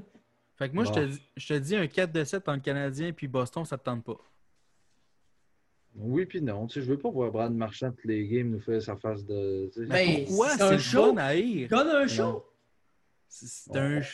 Comme il dit, c'est un show puis c'est agréable. T'as sais plus d'intensité. Tu peux écœurer tes chums de gars rendus à l'école ou whatever. Parce que la plupart du monde ne prennent pas Boston ou le Canadien au Québec. Fait que, Parce que si on se prend Boston-Montréal maintenant, Boston gagne. Mais si on arrive dans veut deux ans, dire. On Ça a Cole. Caulfield, puis qu'eux autres, ils ont Pasternak. Là, c'est une belle rivalité parce que tu dis, Hey, c'est deux marqueurs de but, puis ils vont se battre l'un contre l'autre dans- en série, tu sais, dans, non, mais dans ça un veut pas dire. Les séries, là, les séries, c'est là que tu peux avoir le plus de Cendrillon. Mhm. Regarde les Stars. Ah oui, c'est ça, exactement. Les Stars, personne ne les voyé même pas en série. L'affaire, là, je vais vous poser une question. La finale, là, c'est toujours l'Ouest contre l'Est. Mais Mhm. aimeriez-vous mieux voir les deux meilleures équipes de la Ligue s'affronter, deux équipes de l'Est ou deux équipes de l'Ouest, ou Ouest contre Est, c'est correct? Personnellement, oui. Moi, le format des séries éliminatoires parfait, ce serait le- la, la première équipe contre la 16e équipe. Ouais, moi Ça aussi. fait en sorte qu'il y a des années, il y a des époques comme, mettons, l'époque euh, des, des- les belles époques du- de l'Avalanche puis des Red Wings. L'équipe qui passait dans l'Ouest gagnait automatiquement en quatre matchs contre l'Est. Euh, ça a été ça pendant une couple d'années encore dans l'Ouest. Là, on voit plus l'Est sortir de- dernièrement. Mais euh, moi, je pense que oui, les deux meilleures équipes devraient s'affronter en finale de la Coupe Stanley. Mais encore là, la première équipe, ça ne veut pas dire que ça va être la meilleure équipe Mais qui va se rendre en finale de la Coupe Stanley. Regarde la- le Lightning de Tampa Bay de la saison dernière, a battu des records. Mais ils sont fait met éliminer en en 4 quatre. contre les Blue Jackets de Columbus. mais sincèrement, j'ai. C'est tel- c'est tellement difficile à dire. J'aimerais ça. C'est tellement difficile à dire, Simon, parce que justement, tu sais pas qu'est-ce qui va arriver en série. Puis on dirait que j'aime.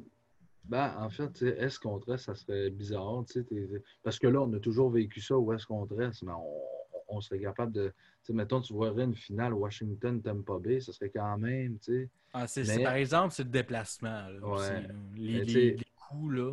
Est contre Ouest, là, si, mettons, il n'y avait pas de COVID, puis c'était Dallas, Tampa Bay, c'était pas trop loin le Texas puis la Floride, mais si tu tombes une année que c'est Vancouver-Boston, c'est quand même, tu sais. Ouais, mais sauf que tu peux pas prédire Mais- ça. mais Non, les- non, je sais. D'après moi, c'est le problème aussi avec les diffusions à la télé. Quand tu joues une game à 9h15, 9h30 le soir, pour nous, dans l'Est, quoi, tu perds de l'argent, maudit à la télé. Là. Ouais, aussi. Les commanditaires vont-tu payer autant pour une game à 7h30 parce que tout le monde est autour de la télé après avoir mangé, qu'une game qui est à 9h30, Parce que c'est ça, Ah, 7h30 ici, c'est pas mal 4 heures? 4h30 là-bas, je pense. Ouais, environ, quand tu vas dans l'ouest Ouais, complètement, là, Vancouver. ouais. Là. Fait que le monde travaille encore. euh, fait que oui, Jean-Michel t'emporte un bon point. Ils vont perdre de l'argent, définitivement. C'est sûr. Les boys, on parle d'un dernier sujet. Vous décidez les- un, un, un dernier sujet, parce que là, on approche deux heures d'enregistrement de podcast. De quoi vous aimeriez parler pour conclure tout ça? Moi, il y a une affaire là, que j'ai vue l'autre fois, puis j'étais.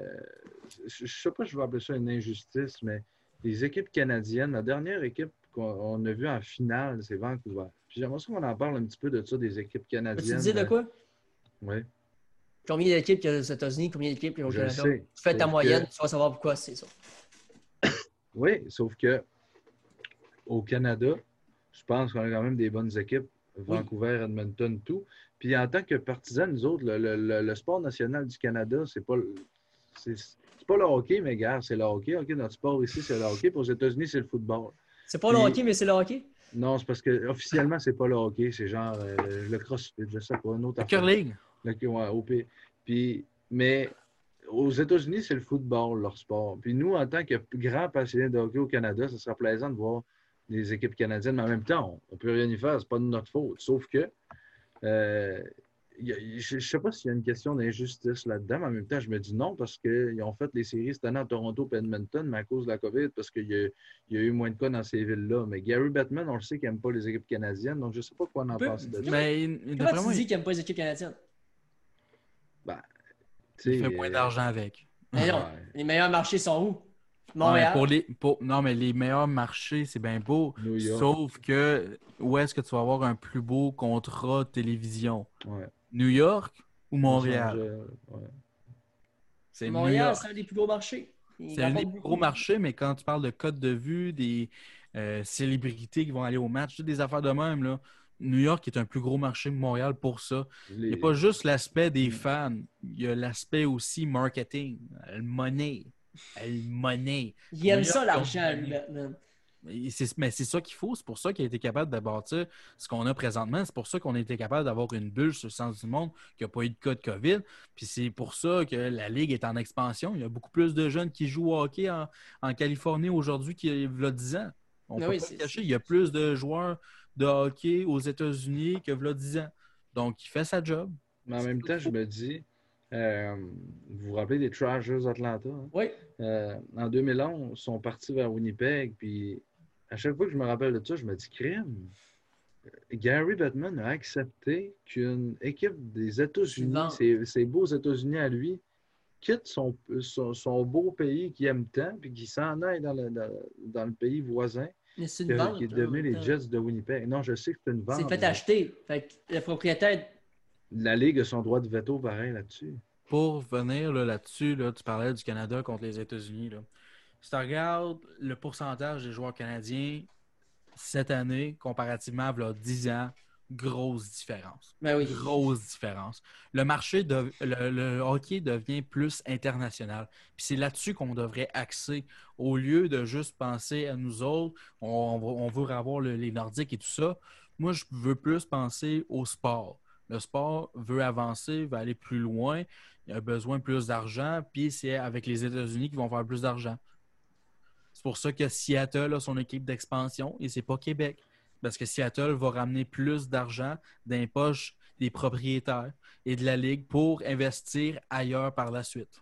Et on s'entend qu'il y a beaucoup plus de monde aussi aux États-Unis. Là. Euh, je vais Oui. me faire l'avocat du diable, tu sais, euh, d'être pas, pas, pas ouais, voyons, contre euh, ce que je viens de dire, là, parce que tu sais, les États-Unis, il y a plus de villes. Puis au Canada, les sept plus grosses villes, ils ont presque toutes des équipes. Euh, tu ne mettras pas une équipe à Saskatoon, Québec, c'est correct, mais tu ne mettras pas une Québec, c'est équipe loin à- une des à- plus grosses îles au Canada?